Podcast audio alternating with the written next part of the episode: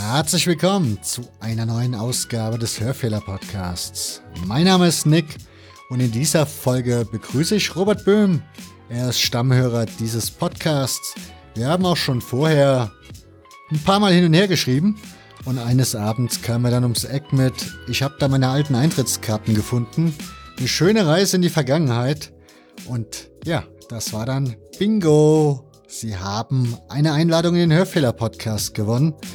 Und ich bedanke mich ganz, ganz herzlich bei Robert, dass er das mitgemacht hat. Und wir hatten einen wirklich schönen Abend. Der ging auch durchaus noch ein bisschen länger. Insofern hoffe ich, dass wir uns irgendwann mal auch persönlich treffen können. Bis dahin könnt ihr jetzt hier diesen Podcast hören. Und ja, viel Spaß!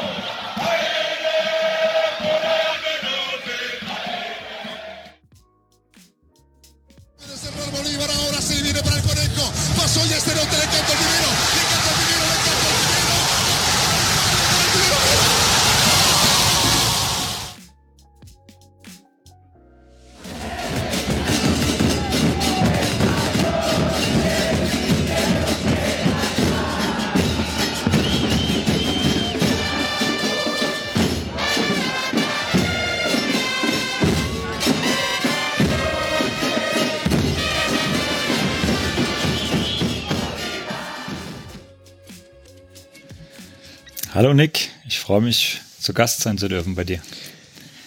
Ich habe erzählt, du bist in fernen Ländern unterwegs. Fangen wir mal ganz simpel für die Hörer an, dich mal ein bisschen vorzustellen, dass wir so einen Eindruck bekommen oder die HörerInnen einen Eindruck bekommen. Wie bist du zum Fußball gekommen? Ich bin in Gera geboren und wie der Lars in der letzten Wismut-Folge schon gesagt hat, da bin ich zur WSG Wismut Gera auch gegangen, bin bis zum Abitur in Gera gewesen und habe dort Leistungssport gemacht und ja, habe über den Leistungssport die Lust am Reisen bekommen. Bin in Europa viel unterwegs gewesen, bin unter anderem auch in Südafrika und in China gewesen und habe schon immer so ein Grundinteresse am Fußball gehabt. Das ging vor allem von meinem Vater aus, der mich dann ab und zu mal zur Wismut, damals erster SV Gera, mitgenommen hat. Ich war aber auch schon bei Jena, da kann ich mich noch an ein Spiel gegen Lok Leipzig, damals VfB Leipzig, zweite Liga erinnern. In der Bundesliga habe ich Hansa Rostock so ein bisschen die Daumen gedrückt, ohne jetzt groß irgendwie damit verbunden zu sein. Aber ja, das war so mein Werdegang zum Fußball. Leistungssport, was heißt das? Was hast du gemacht? Gera ist eine Sportstadt, äh, gibt es neben dem Fußball, Boxen und Radfahren auch das Inlineskaten oder besser bekannt unter Rollschnelllauf. Und da war ich viele Jahre lang aktiv, war im Leistungskader, war in der Junioren-Nationalmannschaft und deswegen hatte ich halt die Möglichkeit auch einiges an Ländern zu besuchen, viele Eindrücke zu gewinnen. Und zum Beispiel Südafrika ist mir so in Erinnerung geblieben, dass ich dann gesagt habe, ich möchte da unbedingt auch nochmal für eine längere Zeit hin nicht nur Hotel, Rollschuhbahn sehen, sondern auch wirklich einen Eindruck von dem Land bekommen. Das klingt jetzt aber nicht so nach der typischen Groundhopper-Karriere. Ganz und gar nicht. Ich würde mich selber auch nicht als typischen Groundhopper bezeichnen. Ich bin tatsächlich einfach Fußball verrückt, ohne jetzt für mich selber Strichlisten zu führen, in wie vielen Ländern ich war, wie viele Stadien ich gesehen habe. Für mich ist Fußball einfach eine Zugangsweise zu Ländern, Kulturen, Menschen und ich reise gern und verbinde das quasi mit dem Fußball, um da einfach Land und Leute kennenzulernen. Du hast aber eben jetzt erwähnt, dass du schon in Jena Fußball geguckt hast, dass du aber Wismut-Fan bist. Eigentlich ja zwei Welten, die so gar nicht gehen. Warum, Also mal davon ab, warum das nicht geht, das hat, hatten wir ja in der Folge geklärt zur Wismut. Ja. Wäre eher die Frage, warum hatte ich Jena nicht angefixt, sondern warum das kleinere Gera dann? Ähm, weil vor allem für mich die Fans im Mittelpunkt standen. Also wenn ich zum ersten SV gegangen bin, habe ich immer zu den 50 Mann in der Kurve geguckt, damals Ultras Gera.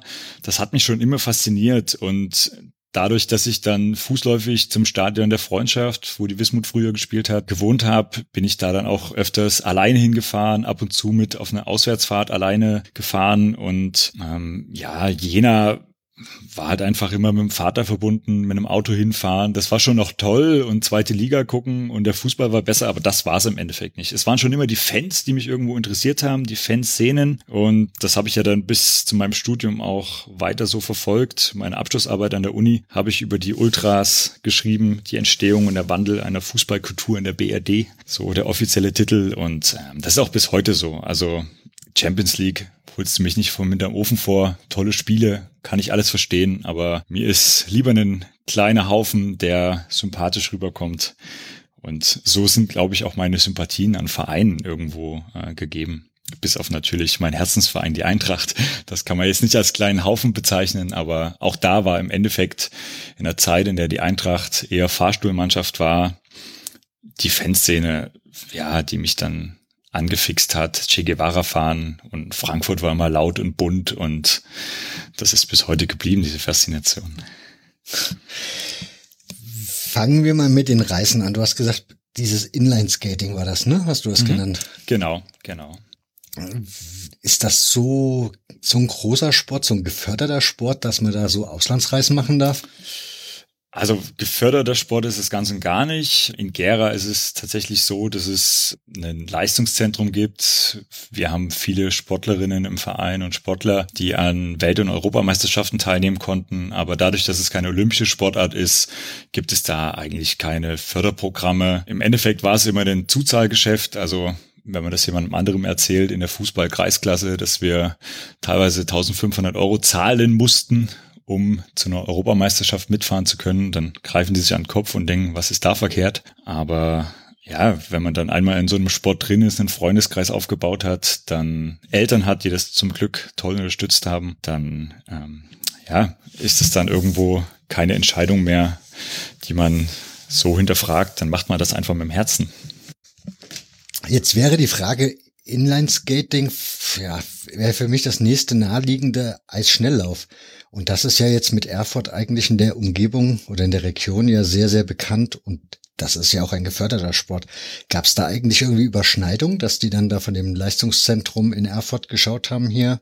Die Inline-Skater, die machen das zwar im Sommer, aber den könnten wir ja auch Kufen unten drunter schnallen. Die sind ja talentiert, was das dann angeht. Ja, also die Überschneidungen gibt's. Die ähm, gibt es bei einigen von unseren Sportlern, die dann gesagt haben, sie probieren wirklich die Leistungssportkarriere im Sinne von Berufssoldaten oder in der Leistungsgruppe in Erfurt auch.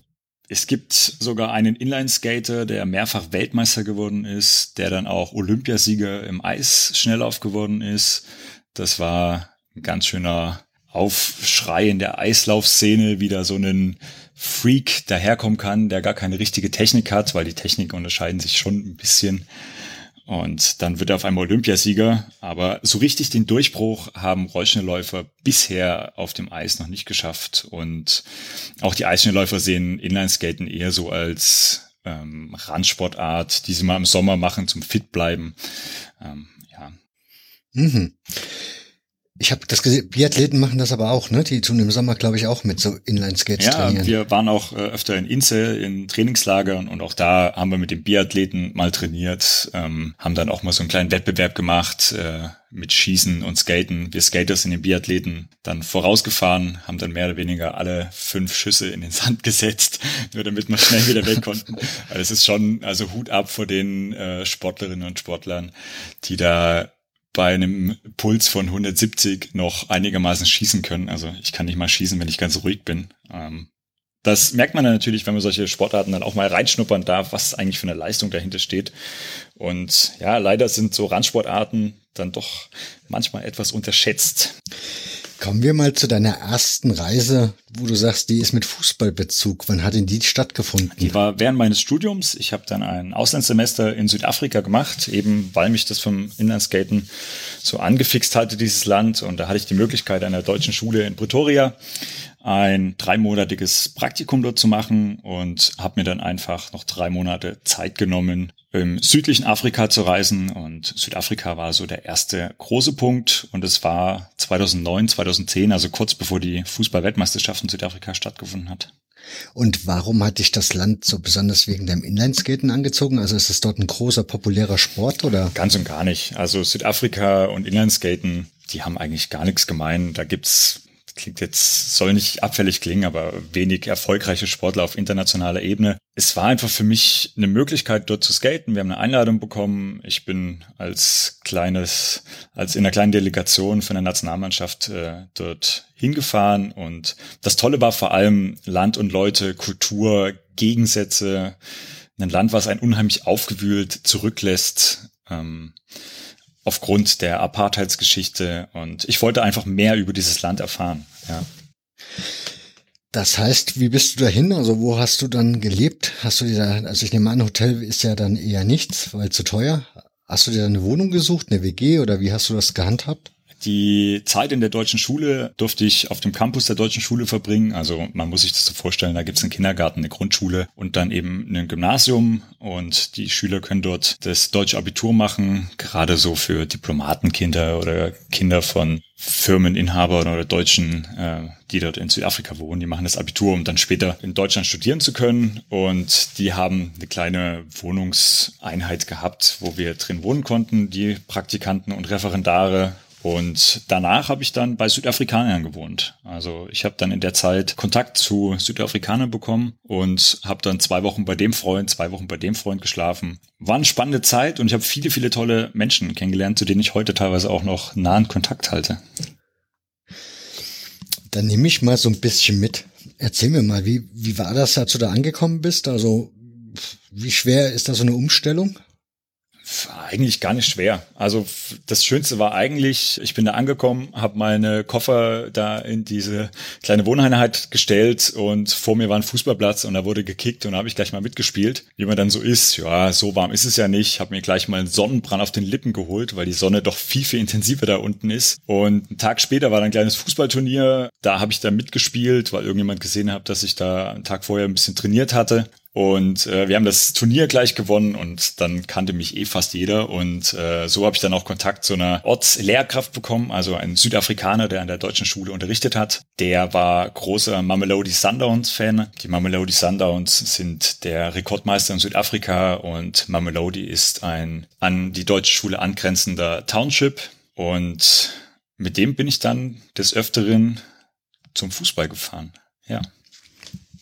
Was heißt angrenzender äh, Township? Was kann ich mir darunter vorstellen oder muss ich mir darunter vorstellen? Also Townships ähm, sind das Pardon zu brasilianischen Favelas oder ähm, ja, so armen Viertel kann man schon sagen, teilweise wirklich Blechhütten. Es gab mal ein Programm, das heißt Mandela Houses, wo jede Familie ein Steinhaus mit Elektrizität und Wasser bekommen sollte, was aber leider nicht funktioniert hat, weil ja die Politik in Südafrika das teilweise verhindert oder einfach die Augen dafür nicht geöffnet hat. Da gab es dann auch öfter gewalttätige Proteste. Ähm, aber insgesamt ist Mamelodi ein ja, großer Stadtteil mit eigentlich fast ausschließlich schwarze Bevölkerung. Also wenn ich die Begriffe schwarz-weiß benutze, sind das die Begriffe, die in Südafrika auch als black and white benutzt werden. Nicht, dass der Eindruck entsteht, ich würde hier irgendwie Schubladen denken, aber ich wollte gerade sagen, sind, wir sind doch mittlerweile bei People of Colors angekommen als Bezeichnung. Ja, in Südafrika gibt's halt tatsächlich auch die Bezeichnung Colored People. Das sind quasi ja, Inder oder Misch. Hautfarben, ich kann es leider nicht besser formulieren. Das ist echt schwierig. Das ist auch ein Terrain, auf dem man sich sprachlich in Südafrika sehr, sehr ähm, verlaufen kann. Und ja, heutzutage ist es ja so, dass äh, viele Schwarze gefördert werden und die Colored People sind die, die sowohl in der Apartheid diskriminiert wurden, als auch heute eher weniger Chancen bekommen. Ähm, was übrigens auch im Sport einfach äh, so ein bisschen widerspiegelt. Fußball ist schon immer der Sport der Schwarzen gewesen. Cricket eher der Sport der Weißen, was ich übrigens auch ein bisschen gespielt habe mit einigen Freunden. Und Rugby ist eher so der Sport, wo man sowohl Weiße als auch Schwarze antrifft. Aha. Aber dass dieser Lehrer in so einem Township wohnt, ist das nicht, also ist, sind die so schlecht gestellt da, so Lehrer?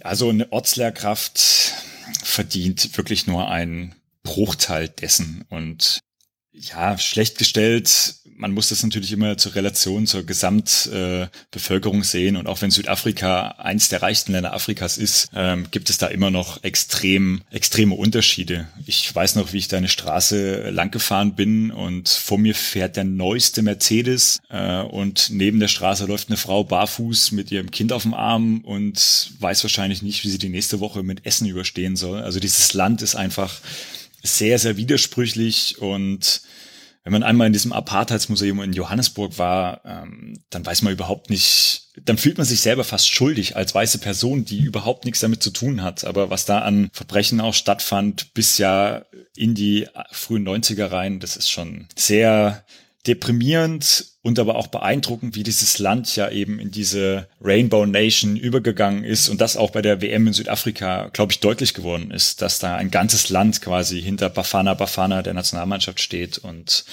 probiert, diese Wunden irgendwo zu überwinden und zu heilen. Nehme ich mal mit in den Fußball. Also, wie, ja, wie hat der sich bei dir dargestellt? Also ich vermute mal, da spielt jedes Kind an jeder Ecke irgendwie Fußball, oder? Ja, ja, also Südafrika ist ganz großes Fußballland, gerade wie gesagt in der schwarzen Bevölkerung. Man sieht ganz viele improvisierte Fußballplätze, ähm, man sieht ganz viele Menschen mit Fußballtrikots, auch europäische Vereine, Spitzenvereine. Und Fußball ist tatsächlich allgegenwärtig. Natürlich auch mein Eindruck jetzt ein bisschen eingefärbt durch die Fußballweltmeisterschaft. Jedes Straßenplakat hat auf diese WM hingefiebert. Und das jetzt vielleicht mal in einem Nebensatz schon, ähm, was dann die FIFA aus dieser WM vor Ort gemacht hat, ist einfach nur beschämend und traurig. Und das war auch der Punkt, an dem ich mich dann von diesem kommerziellen FIFA-Fußball komplett abgewendet habe, weil die Leute in Südafrika wurden komplett zurückgelassen und man muss es leider so deutlich sagen, auch ein bisschen verarscht. Wäre die Frage, wie ist denn der Fußball so organisiert in, in Südafrika? Also gibt es da eine erste Liga, zweite Liga, dritte Liga oder wie läuft das bei denen? Genau, also wir haben äh, ganz normal die Premier League, die heißt Absa Premier League. Absa ist eine Finanzfirma. Dann gibt es eine zweite Liga äh, mit jeweils 18 Mannschaften. Die ersten zwei Mannschaften qualifizieren sich für die Champions League äh, in Afrika, die afrikanische Champions League. Ähm, es gibt Auf- und Absteiger. Der dritte spielt eine Relegation der drittletzte in der ersten Liga gegen den dritten aus der zweiten Liga. Also relativ ähnlich zu dem im Deutschen. Das sind die ersten zwei Ligen, das sind Profiligen. Und da unten drunter wird's dann sehr regional, sehr breit. Man muss natürlich auch sagen, Südafrika ist ein sehr, sehr großes Land, sodass da dann doch auf regionaler Ebene sehr viel passiert und nur die ersten zwei Ligen profihaft angelegt sind. Und wie ist das so vom Zuschauerverhältnis her? Also wenn du sagst, das ist sehr regional angelegt dann im unteren Bereich, ist dann trotzdem entsprechend, keine Ahnung, geht dann das ganze Dorf dort auf den Sportplatz und guckt sich die Spiele an? Oder ist das dann auch wie in Deutschland, dass sich da ein paar wenige auf den Sportplatz verirren und eigentlich alle nur vom Fernseher sitzen, um die großen Teams zu schauen?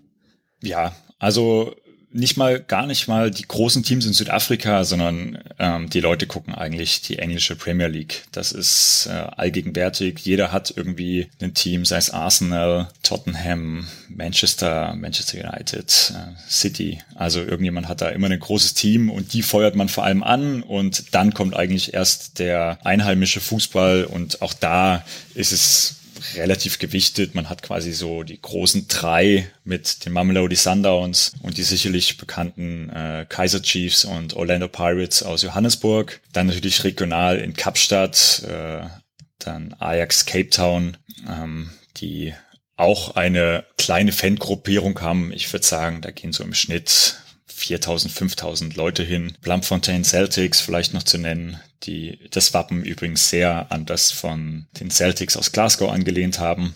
Ajax Cape Town auch äh, an Ajax Amsterdam.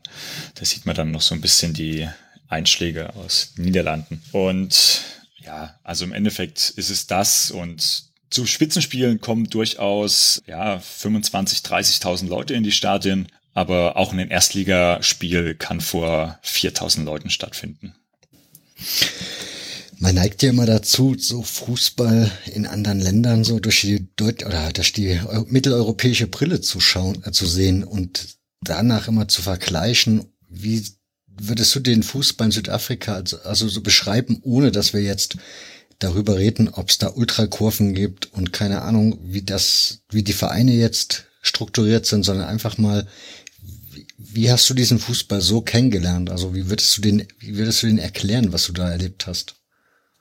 Also ich würde ihn tatsächlich als ursprünglich und wild bezeichnen. Ich glaube, das sind so die Attribute, die mir jetzt am ersten einfallen. Ursprünglich, weil einfach sehr wenig professionell und auch die Fans reagieren sehr spontan, ohne Choreografien irgendwie. Auch die Vereine, manchmal denkt man sich so, Mensch, jetzt äh, hat er die falschen Schuhe an und die halbe Mannschaft rutscht auf den Platz weg. Solche Geschichten, das sieht man dann schon, ja, wild Einmal vom taktischen, also ohne dass ich jetzt großer Taktikexperte wäre, ja, es ist schon so, am Ende des Spiels sieht man dann halt neun Leute beim Gegner im Strafraum, wenn man unbedingt noch ein Tor schießen will und hinten ist alles sperrbeineweit offen und man vergisst vielleicht sogar das eigene Tor dann zu verteidigen, weil die Fans dann auch so überborden in der Freude sind. Das ist zumindest das, was ich von den Mamelodi Sundowns erzählen kann, weil da habe ich die meisten Spiele und die meisten Eindrücke gesammelt. Ähm, ja, auf alle Fälle eine Sportart, die mitreißt, auf und neben dem Platz. Ich kann mich an diese WM nur insofern erinnern, als dass da diese ewigen Tröten da im Einsatz waren. ja, die Vuvuzelas, ganz schlimm. Genau. Die haben halt dafür bei mir Sorge getragen, dass ich mir natürlich das Spiel nicht mehr angeguckt habe, weil das war echt nicht zu ertragen. Ist das im normalen Alltag auch so dort geläufig beim Fußball? Nicht ganz so extrem, wie es bei der WM war. Also auch da fand ich das Getröte ähm, sehr, sehr befremdlich. Bei den Spielen ist es doch durchaus äh, so eine Dauerbeschallung, aber ja, die, die können da schon teilweise drauf spielen und auch so eine Art Rhythmus, dann, wenn sich mehrere auf einen Rhythmus irgendwie äh, geeinigt haben, dann so erzeugen, der dann in so eine Art wogende Masse übergeht. Aber das ist natürlich ganz, ganz anders zu dem, was wir aus Europa oder aus Südamerika kennen. Ja. Du hast ja gesagt, du warst schon vor der WM dort. Ich habe gerade so überlegt, wie könnten Fußballstadien dort aussehen. Also da du ja schon erzählt hast, dass es da sehr sonnig ist, denke ich mir so, einerseits für den Schatten ist ein Dach ganz nett, auf der anderen Seite könnte ich mir vorstellen, ist dort auch, aber auch jetzt nicht unbedingt ein Brauch. Wie waren die Stadien dort, bevor diese WM kam und da alles modern und schick wurde?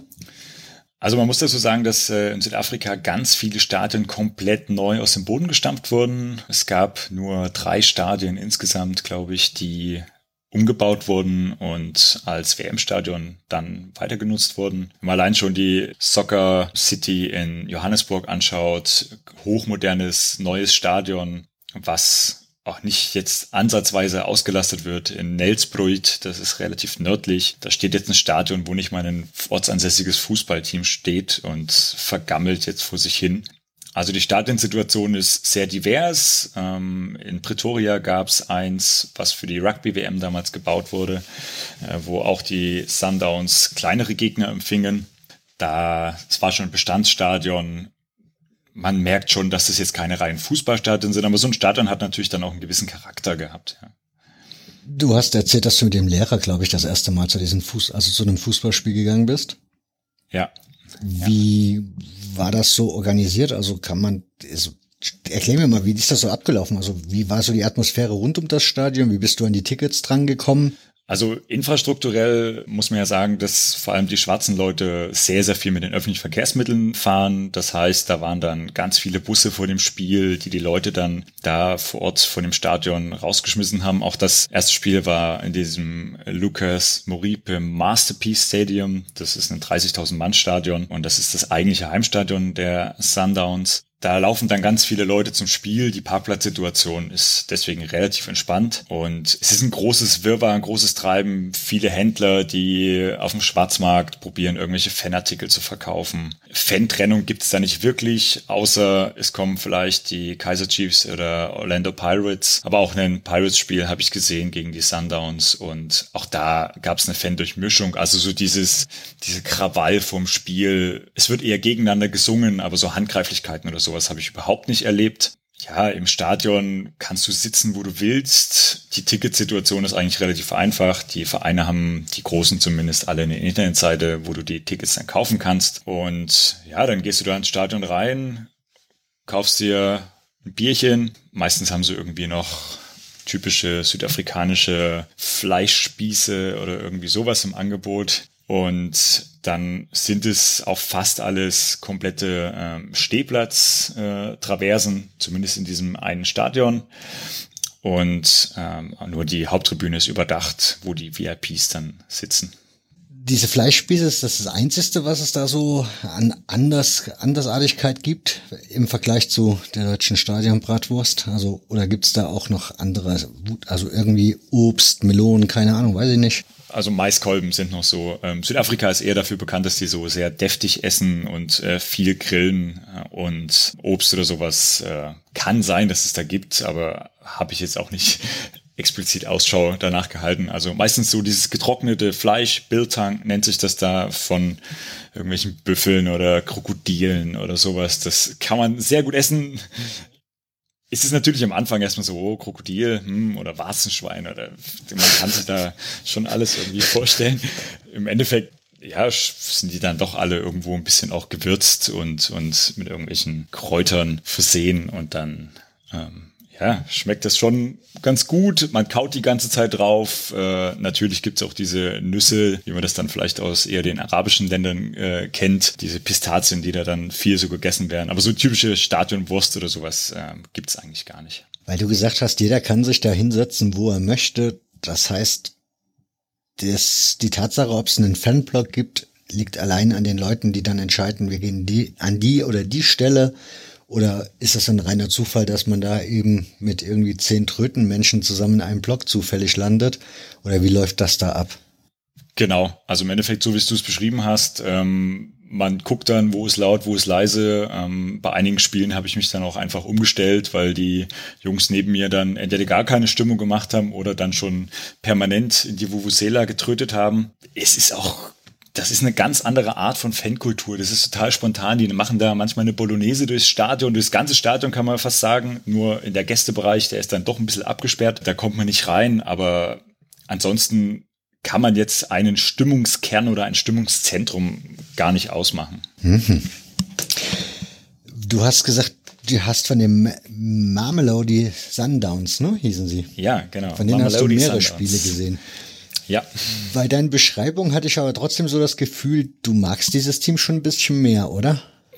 Naja, wenn man dann irgendwie durch Mamelodi fährt als Weißer in einem Mamelodi-Trikot, ich gebe zu, ich habe mir dann auch äh, ein Trikot gekauft. Was hat das gekostet? Weißer, ich glaube 10 Euro umgerechnet. Also. Aber es war ein Original?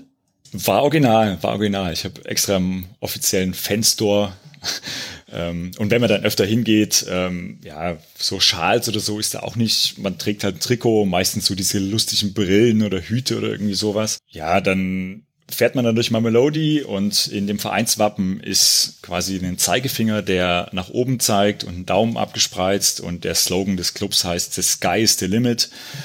Und wenn man dann quasi einen anderen Mamelodi-Fan sieht, dann zeigt man dieses Zeichen und äh, sagt so Sandawana, dieses typische afrikanische. Und die freuen sich natürlich um mega, dass da auch eine weiße Person, die normalerweise gar nicht zu solchen Spielen geht, auch mal da ist. Ist natürlich auch manchmal brenzlig. Also ich hatte durchaus Situationen, wo ich dann, ja, einer der, ich kann es natürlich nicht beweisen bei, bei 25.000 Leuten, aber gefühlt so der einzige Weiße im Stadion war auf der einen Seite sind die Menschen total freundlich, habe ich auch rausgefunden, warum das so ist, weil es natürlich eine Art ja, Statussymbol ist, sich mit einem Weißen zeigen zu können vor seinen Freunden. Das ist ein, auch wieder so eine Sache, die lässt einen irgendwie sprachlos zurück, wie das sein kann, nur weil man mit irgendjemand zusammen ein Bier trinkt, dass der dann gleich ein höheres Ansehen hat. Also ich bin überhaupt nicht so gepolt, dass ich da dann mir da was draus mache. Mir war das eher peinlich und ich habe mich dann auch von diesen Leuten öfter mal weggeschlichen. Auf der anderen Seite bist du als Weise natürlich jemand, der vermeintlich Geld hat und dann musst du schon auch gucken, dass du deine Sachen alle beisammen hältst. Also auch da hatte ich schon Situationen, wo mir dann mal jemand irgendwie eine Gürteltasche probiert hat, einen Reißverschluss aufzumachen und so, ja. Es gibt in einem Buch von Hardy Grüne über Buenos Aires so zwei, drei Stellen, wo er erzählt, da ist er zu irgendwelchen Stadien gefahren und hat dann abends in seiner WG davon erzählt und die haben die Hände über den Kopf zusammengeschlagen, dass er sich in solche dunklen Gegenden gewagt hat. Ging es dir da in Südafrika genauso? Also, dass du dann irgendwie abends in der deutschen Schule oder wo auch immer erzählt hast, hier, ich war heute da und da und die dann gesagt haben, bist du verrückt? Also in der deutschen Schule nicht, weil auch da viele Schüler aus Mamelodi ähm, auf die deutsche Schule gegangen sind. Also die deutsche Schule hat quasi so eine Kooperation mit einigen Township-Schulen und die besten Schüler dürfen kostenlos auf diese Schule und dann halt eine besonders gute Ausbildung kriegen. Aber die weißen Südafrikaner, bei denen ich dann später gewohnt habe, die waren noch nie in ihrem Leben in den Township. Und wenn ich denen erzählt habe, ich bin zu Fußballspielen von den Sunderlands gegangen oder war im Township und die haben wirklich gesagt, wie kannst du das machen? Ja, und auf der einen Seite schade, weil die Leute natürlich ihre eigene Stadt, ihr, eigenen, ihr eigenes Land überhaupt nicht so kennenlernen, so facettenreich kennenlernen, wie es eigentlich ist und wahrscheinlich auch dadurch weniger ja, Respekt voreinander haben oder einfach Verständnis für die Situation der anderen. Ja, auf der anderen Seite kann man es auch verstehen, wenn man dann hört, der und der wurde dann und dann überfallen und der wurde vergewaltigt. Also das Gewaltproblem ist schon ein sehr, sehr großes in Südafrika und gerade in Pretoria, man sieht eigentlich kein Haus irgendwo frei stehen. Das ist alles immer umzäunt und selbst bei uns an der deutschen Schule, was ja wirklich nur eine Schule ist, wo keine Wertgegenstände sind, standen dann bewaffnete Pförtner vor der Tür und haben jeden kontrolliert, der rein und raus ist. Hm, eigenartiges Sicherheitsgefühl. Wie hast du dieses Land dann, also du hast jetzt erzählt, dass es viele Weise gibt, die dann irgendwie noch nicht in den schwarzen Gegenden zu Hause oder unterwegs waren. Ist das etwas, was du so grundsätzlich in diesem Land festgestellt hast, dass es zwischen den beiden ja, Bevölkerungsgruppen irgendwie so noch extreme Unterschiede gibt, also dass es da wenig Schnittmengen oder Berührungs, ja, Berührungspunkte im Alltag gibt? Ich muss sagen, leider ja.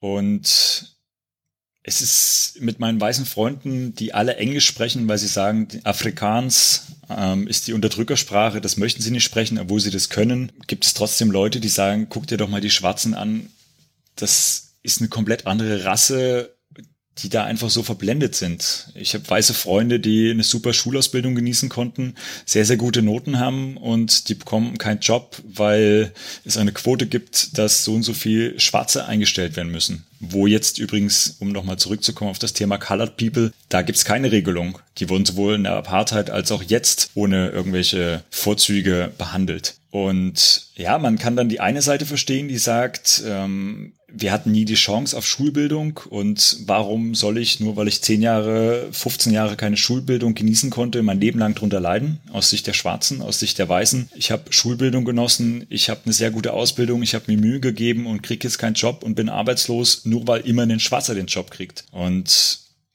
ja, das ist natürlich allgegenwärtig, ja. Leider nach wie vor immer noch so. Diese WM in Südafrika, du hast schon gesagt, für die Einheimischen war das am Ende des Tages irgendwie keine Win-Win-Situation. Kannst du das noch ein bisschen genauer erklären?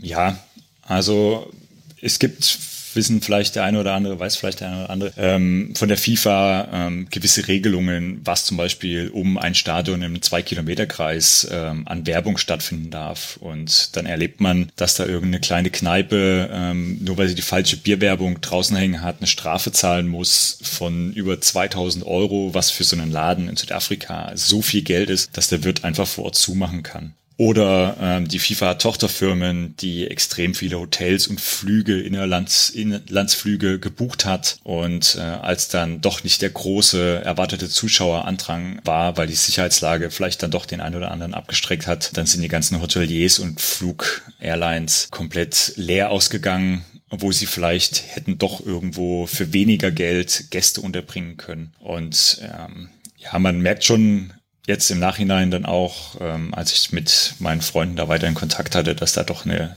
große Verbitterung einfach geherrscht hat. Weil für Südafrika war es tatsächlich einfach wieder eine große Chance, sich auf der Weltbühne präsentieren zu können. Und sie haben sehr, sehr viele Infrastruktur hergerichtet, ähm, öffentliche Verkehrsmittel wurden neue angeschafft und Südafrika hat sich da wirklich als äh, probiert als perfekter Gastgeber herzustellen. Rasenflächen wurden grün gesprüht. Also man kann das sich das gar nicht vorstellen, was da für ein Aufwand betrieben wurden. Und dann war es wohl für den Staat Südafrika ähm, ein sehr großer finanzieller Verlust und imagemäßig ja, weiß ich nicht, ob das so viel hängen geblieben ist. Wobei zum Beispiel auch äh, ist mir jetzt so eine äh, Situation gerade eingefallen. Es gibt einen Spieler bei den Mamelody Sundowns, ähm, einer der wenigen weißen Fußballspieler, der heißt Matthew Booth, B-O-O-T-H geschrieben. Und ein deutscher Fernsehreporter sagte die ganze Zeit, äh, die Schwarzen buhen diesen Typ die ganze Zeit aus. Derweil haben die, das ist ein Ritual, ich kenne das äh, durch die Sundowns, einfach immer nur seinen Nachnamen gerufen, weil er bei denen quasi so eine Art Kultstatus inne hat. Also die haben die ganze Zeit Booth gerufen. Und wenn ich als Journalist natürlich so ein Land von, äh, so, ein, so ein Bild von einem Land transportiere, dann ist das schon sehr, sehr fragwürdig. Ja. Jetzt wäre noch die Frage, weil du eben erzählt hast, dass du dir so ein Trikot geholt hast und da auch irgendwie bei dem stimmungswilligen Menschen unterwegs warst. Die singen dann alle auf African oder singen die dann englische Lieder? Ja, also das äh, Sprachen in Südafrika ist ja nochmal ein ganz eigenes Thema. Ich glaube, Südafrika hat 13 offizielle ähm, Sprachen, aber die normale Verkehrssprache ist schon Englisch und äh, das sind auch die Fangesänge, die auf Englisch dann stattfinden. Wobei sehr viel mit Klatschrhythmen und Pfeifen und äh, anderen Lauten irgendwie ähm, dann auch da angefeuert wird. Ähm, impulsant ist dann auch, wenn das Stadion irgendwie unzufrieden ist, dann zeigt quasi jeder dieses Auswechslungszeichen, diese rotierenden Finger umeinander und fordert den Trainer auf, dann endlich mal den Spieler auszuwechseln, ist egal wen, äh, weil sie unzufrieden sind mit der Mannschaft. Also das sind so ein paar lokale Geflogenheiten, die ganz äh, nett waren, auch so mit zu erfahren und die ich dann durchaus auch äh, mitgemacht habe. Ähm, ja. Jetzt bin ich mir ja sicher, die Sendung wird vor allem bei Crown Toppern wieder sehr viel Anklang finden. Von daher, hast du Tipps für Crown Topper, wenn man jetzt nach Südafrika möchte, sich Fußball anschauen möchte?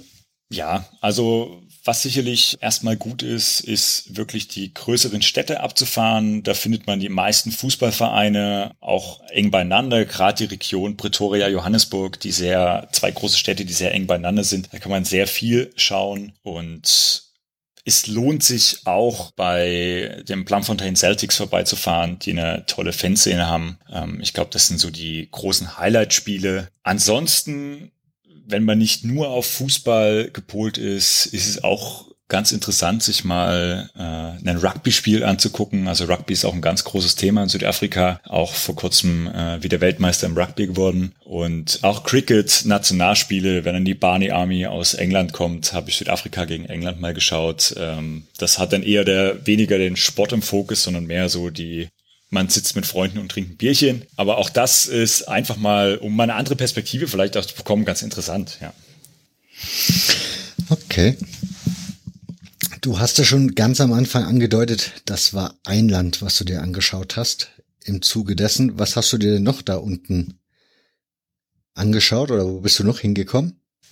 Also insgesamt äh, habe ich, glaube vier oder fünf Länder dann noch bereisen können. Ähm, ich war noch in Lesotho, Jetzt weniger des Fußballs wegen, wobei ich da auch das Nationalstadion mal kurz besucht habe, aber da gibt es tatsächlich auch nur ein Stadion. Da kulturell sehr toll, die Drakensberge, also wer da mal irgendwie die Möglichkeit hat, sollte sich das unbedingt anschauen. Ähm, dann Swaziland, wo ich Fußball auch geschaut habe, da können wir gleich nochmal ein bisschen drüber sprechen. Mhm. Dann Mosambik, Sambia, Zimbabwe, das waren so die Länder, die ich mir angeschaut habe. Genau, Fußball hast du aber nur in Swaziland geschaut. Äh, geschaut. Ja, äh, Fußball war dann nur noch mal in Swaziland, weil das mein einziger wirklich längerer Aufenthalt war, wo ich dann mich da auch so ein bisschen fußballtechnisch noch mal ausleben konnte. Ja. Frage. Ich habe mir vor uns so ein bisschen natürlich die Länder mal kurz bei Wikipedia durchgelesen. Und da war dann Mosambik als sehr, sehr armes Land zu lesen. Also die kommen ja scheinbar gerade erst aus, wieder aus dem Bürgerkrieg. Und entsprechend ja. ist da alles kaputt. Swasiland steht aber auch nicht viel besser da, auch wenn es als mittelentwickeltes Land bezeichnet wird. Nichtsdestotrotz ist das in der Rangliste auf Platz 138 von 189 Plätzen. Wie darf man sich das vorstellen? Also vielleicht um erstmal eine Orientierung zu geben, Swasiland ist der, war der offizielle Name bis 2018. Äh, seitdem heißen sie Königreich Eswatini. Mhm. Und das Land hat ungefähr eine Million Einwohner und viele leben, wie du ja schon äh, gerade gut erklärt hast, äh, von weniger als einem Euro pro Tag. Also sind sehr arm. Ein Fünftel der Bevölkerung ist auf Lebensmittelhilfe angewiesen. Es gibt ein großes Straßennetz. Verkehr läuft wirklich nur über die Straße. Es gibt eine Eisenbahnlinie, die aber nur für Güterverkehr geöffnet ist und private PKWs hat eigentlich niemand. Ja. Sie haben einen schönen Jahrestag, also den Unabhängigkeitstag ist mein Geburtstag, von daher wunderbar. Aber da steht auch dabei, das ist eine absolute Monarchie. Also das ist dann wirklich da so ein König und der ist dann die, der Alleingott oder was? Genau, genau. Und das ist, äh, wird vererbt und ähm, da gibt's auch aufgrund der Armut natürlich viel Unmut. Wobei man natürlich merkt, äh, dass aus Eswatini oder auch Lesotho viele Menschen nach Südafrika einwandern, was die Armut in Südafrika natürlich auch nicht äh, besser macht, aber dass viele von denen dann in Minen zum Beispiel in Südafrika arbeiten. Dann erzähl mal, was hat dich denn dahin getrieben? Also was war der Grund? Warum bist du dahin? Ja, ähm, einfach nochmal dieses Königreich, diese kulturelle ähm, Vielfalt. Vielleicht hat das eine oder andere vor Augen. Es gibt ja Kirchen, die ganz bunt bemalt sind, also auch religiös äh, hebt sich das nochmal von Südafrika ein bisschen ab. Ja, einfach Neugier, kann man sagen. Mhm. Und wie, ja, du musst mich da so ein bisschen mitnehmen. Also wir haben jetzt schon festgestellt, es ist kein sonderlich reiches Land, es ist auch kein sonderlich freies Land scheinbar. Wie, wo bist du da untergekommen? Hast du dann da auf Hotels zurückgegriffen? Hast du da auch wieder privat irgendwo wohnen können? Ja, also ich war als Backpacker so unterwegs und habe mir dann irgendwie kleine Unterkünfte, kleine Lodges, äh, Hostels irgendwie gesucht, wo ich gewohnt habe und da dann auch immer wieder Kontakt zu Leuten gefunden. Ich war allein unterwegs, da ist man natürlich darauf angewiesen, dass man irgendwie mit Leuten in Kontakt kommt und es war auch immer ganz nett und Fußball war immer irgendwo ein Thema, weil jeder kann über die Premier League irgendwas sagen. Das ist ein, dort in Eswatini nicht anders. Das war dann eben auch ein Zufall, dass jemand gesagt hat, Mensch, am Wochenende ist Pokal-Halbfinale, möchtest du mitkommen? Und das sind natürlich meine Augen ganz groß geworden. Und eigentlich waren die Reisepläne ein bisschen anders, aber ich habe gesagt, natürlich für so einen, für mich Highlight fahre ich mit. Und dass es dann wirkliches Highlight war, ähm, werde ich jetzt äh, dann gleich noch erzählen. Die Hauptstadt von Swaziland ist Mbabane und 16 Kilometer südlich davon liegt das große Somolo-Stadion, 20.000 Sitzplätze, das einzig große Stadion, was die traditionelle Hauptstadt äh, von Swaziland ist. Deswegen liegt es da unten. Und die beiden Pokal-Halbfinale wurden direkt hintereinander gespielt. Und alle vier Fangruppen waren gleichzeitig im Stadion und die zwei Fangruppen, die dann gegeneinander gespielt haben oder deren Teams gegeneinander gespielt haben, saßen dann immer schräg gegenüber. Und das war natürlich, äh, kann man sich in Deutschland überhaupt nicht vorstellen, ähm, war natürlich ein totales Highlight und, und war super, einfach 180 Minuten Fußball gucken zu können. Es waren drei Teams, auch noch aus der Hauptstadt dabei. Ein Team, die Green Mambas, die ein bisschen aus dem nördlichen Bereich kamen, aber auch, ja, viele Busse offiziell dann dahin gekommen und das Stadion war ausverkauft mit 20.000 Leuten. Also ich war durchaus froh, dann doch ein Ticket ergattert zu haben. Am Anfang dachte ich mir so, ja, bei 20.000 Leuten ähm, wird es schon ganz gut funktionieren, aber war dann ein Glücksfall, dass das so funktioniert hat. Wikipedia sagt, da gibt es nur zwei große Städte in dem Land. Wie ist denn da der Fußball dann organisiert? Ähm, auch da haben wir eine erste Liga mit 14 Teams aus Mbambane und Manzini. Das sind die zwei großen Städte. Und dann ringsrum kleinere 6000 Einwohner Städte. Das ist dort schon relativ groß. Die dann ihre Fußballteams stellen. Auch da gibt's einen Unterbau in der zweiten Liga und dann geht das in ganz vielen lokalen, kleineren Ligen auf. Und das ist dann wirklich aber nur ein Platz mit einem Tor, nicht mal immer ein Netz. Und dann spielen zum Beispiel, ich habe mir ein paar äh, Namen, sind mir in Erinnerung geblieben und habe ich jetzt auch nochmal recherchiert, die Bad Boys gegen die Russian Bombers oder die Young Killers gegen Manchester United. Also das ist dann eher so auf einem Freizeitniveau, die irgendwo in der Ligastruktur mit involviert sind. Aber wenn man so über die letzten Jahre sich das anguckt, sind es dann doch immer die gleichen, ich würde mal sagen 16, 17 Teams, die da irgendwo oben mitspielen, um die Meisterschaft kämpfen, die aber nicht wie in Deutschland recht spannend ist. Also der Rekordmeister, die Mbambala Highlanders, haben den letzten Titel ähm, 2010 gewonnen und haben 13 Ligatitel insgesamt gewonnen. Also da ist schon ein bisschen mehr Spannung. ist das ist, also ist Fußball dort auch Volkssport Nummer eins? Absolut. Also in allen Ländern, die vorwiegend eine schwarze Bevölkerung haben, ist Fußball die Nummer eins. Und in Swaziland findet man zum Beispiel auch keine Cricketplätze. Auch Rugby ist dort kaum vertreten. Also äh, in allen Ländern, die jetzt so ärmer waren, auch in, in Zimbabwe, ist Fußball die unangefochtene Nummer eins. Machen wir mal einen Vergleich auf. Also Südafrika ist ja schon ein sehr zivilisiertes Land. Bei Swasiland habe ich jetzt überhaupt keine Vorstellung. Und wie muss ich mir das vorstellen? Also ist das sehr, ja, sind da auch die großen Firmen dieser Welt alle zu Hause? Also gibt's da auch McDonalds, Coca-Cola und diesen ganzen Kram? Oder ist das da eigentlich gar nicht so publik und die Leute sind noch eher, ja, in ihrer Tradition behaftet?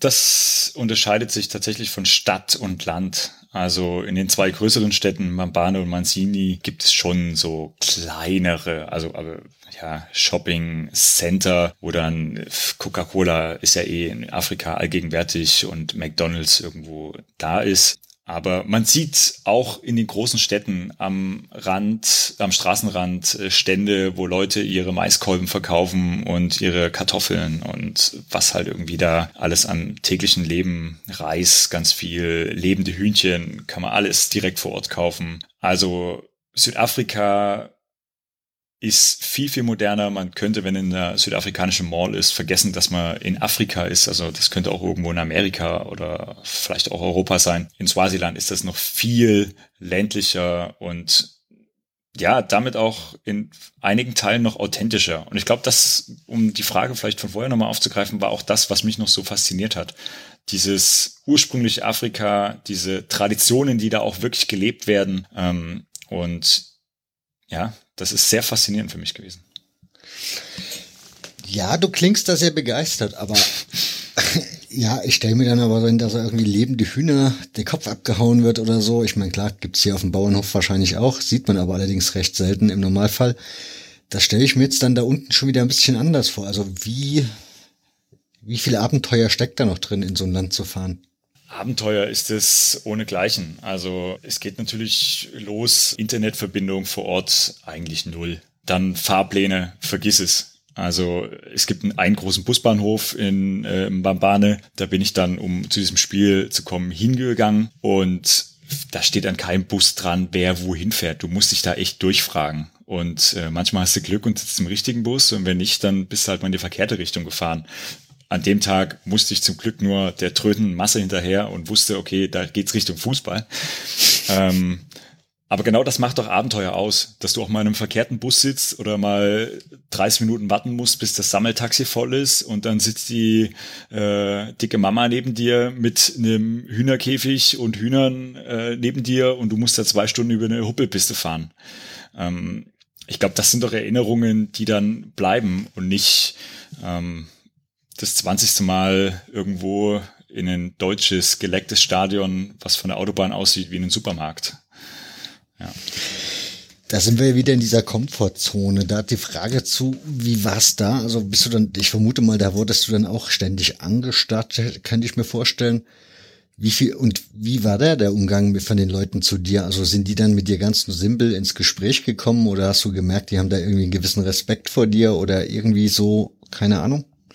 Ja, also es gab schon gewisse Respekt. Ähm, das Eindrücklichste ist eigentlich immer, wenn du als Weiße in so einem Sammeltaxi sitzt, weil jeder Weiße, der da normal da unten ist, äh, ist entweder Südafrikaner, der da irgendwie dem Auto mal hinfährt, oder ähm, wahrscheinlich ein Tourist, der ein bisschen mehr Geld in der Tasche hat als ein Student. Und äh, skurrilste Situation, da fragt mich eine Frau, ob ich ihr kleines Kind mal auf den Schoß nehmen kann, weil ich weißer bin. Also das ist dann auch wieder so dieses Unverständnis meinerseits. Natürlich lächelst du und sagst ja und unterhältst dich mit denen und probierst einfach nur als ganz normaler Tourist, der wissbegierig ist, rüberzukommen, steckst denen vielleicht auch mal zwei, drei Dollar zu und die beknien dich, als wärst du der Größte. Aber ja, ich glaube, diese Berührungsängste sind eben ja auch eine gewachsene Sache und vielleicht braucht es solche Abenteurer, um diese Berührungsängste auch ein bisschen abzubauen, ohne mich da jetzt irgendwie äh, hinstellen zu wollen und sagen, ich hätte da irgendwas geleistet. Ja, aber ähm,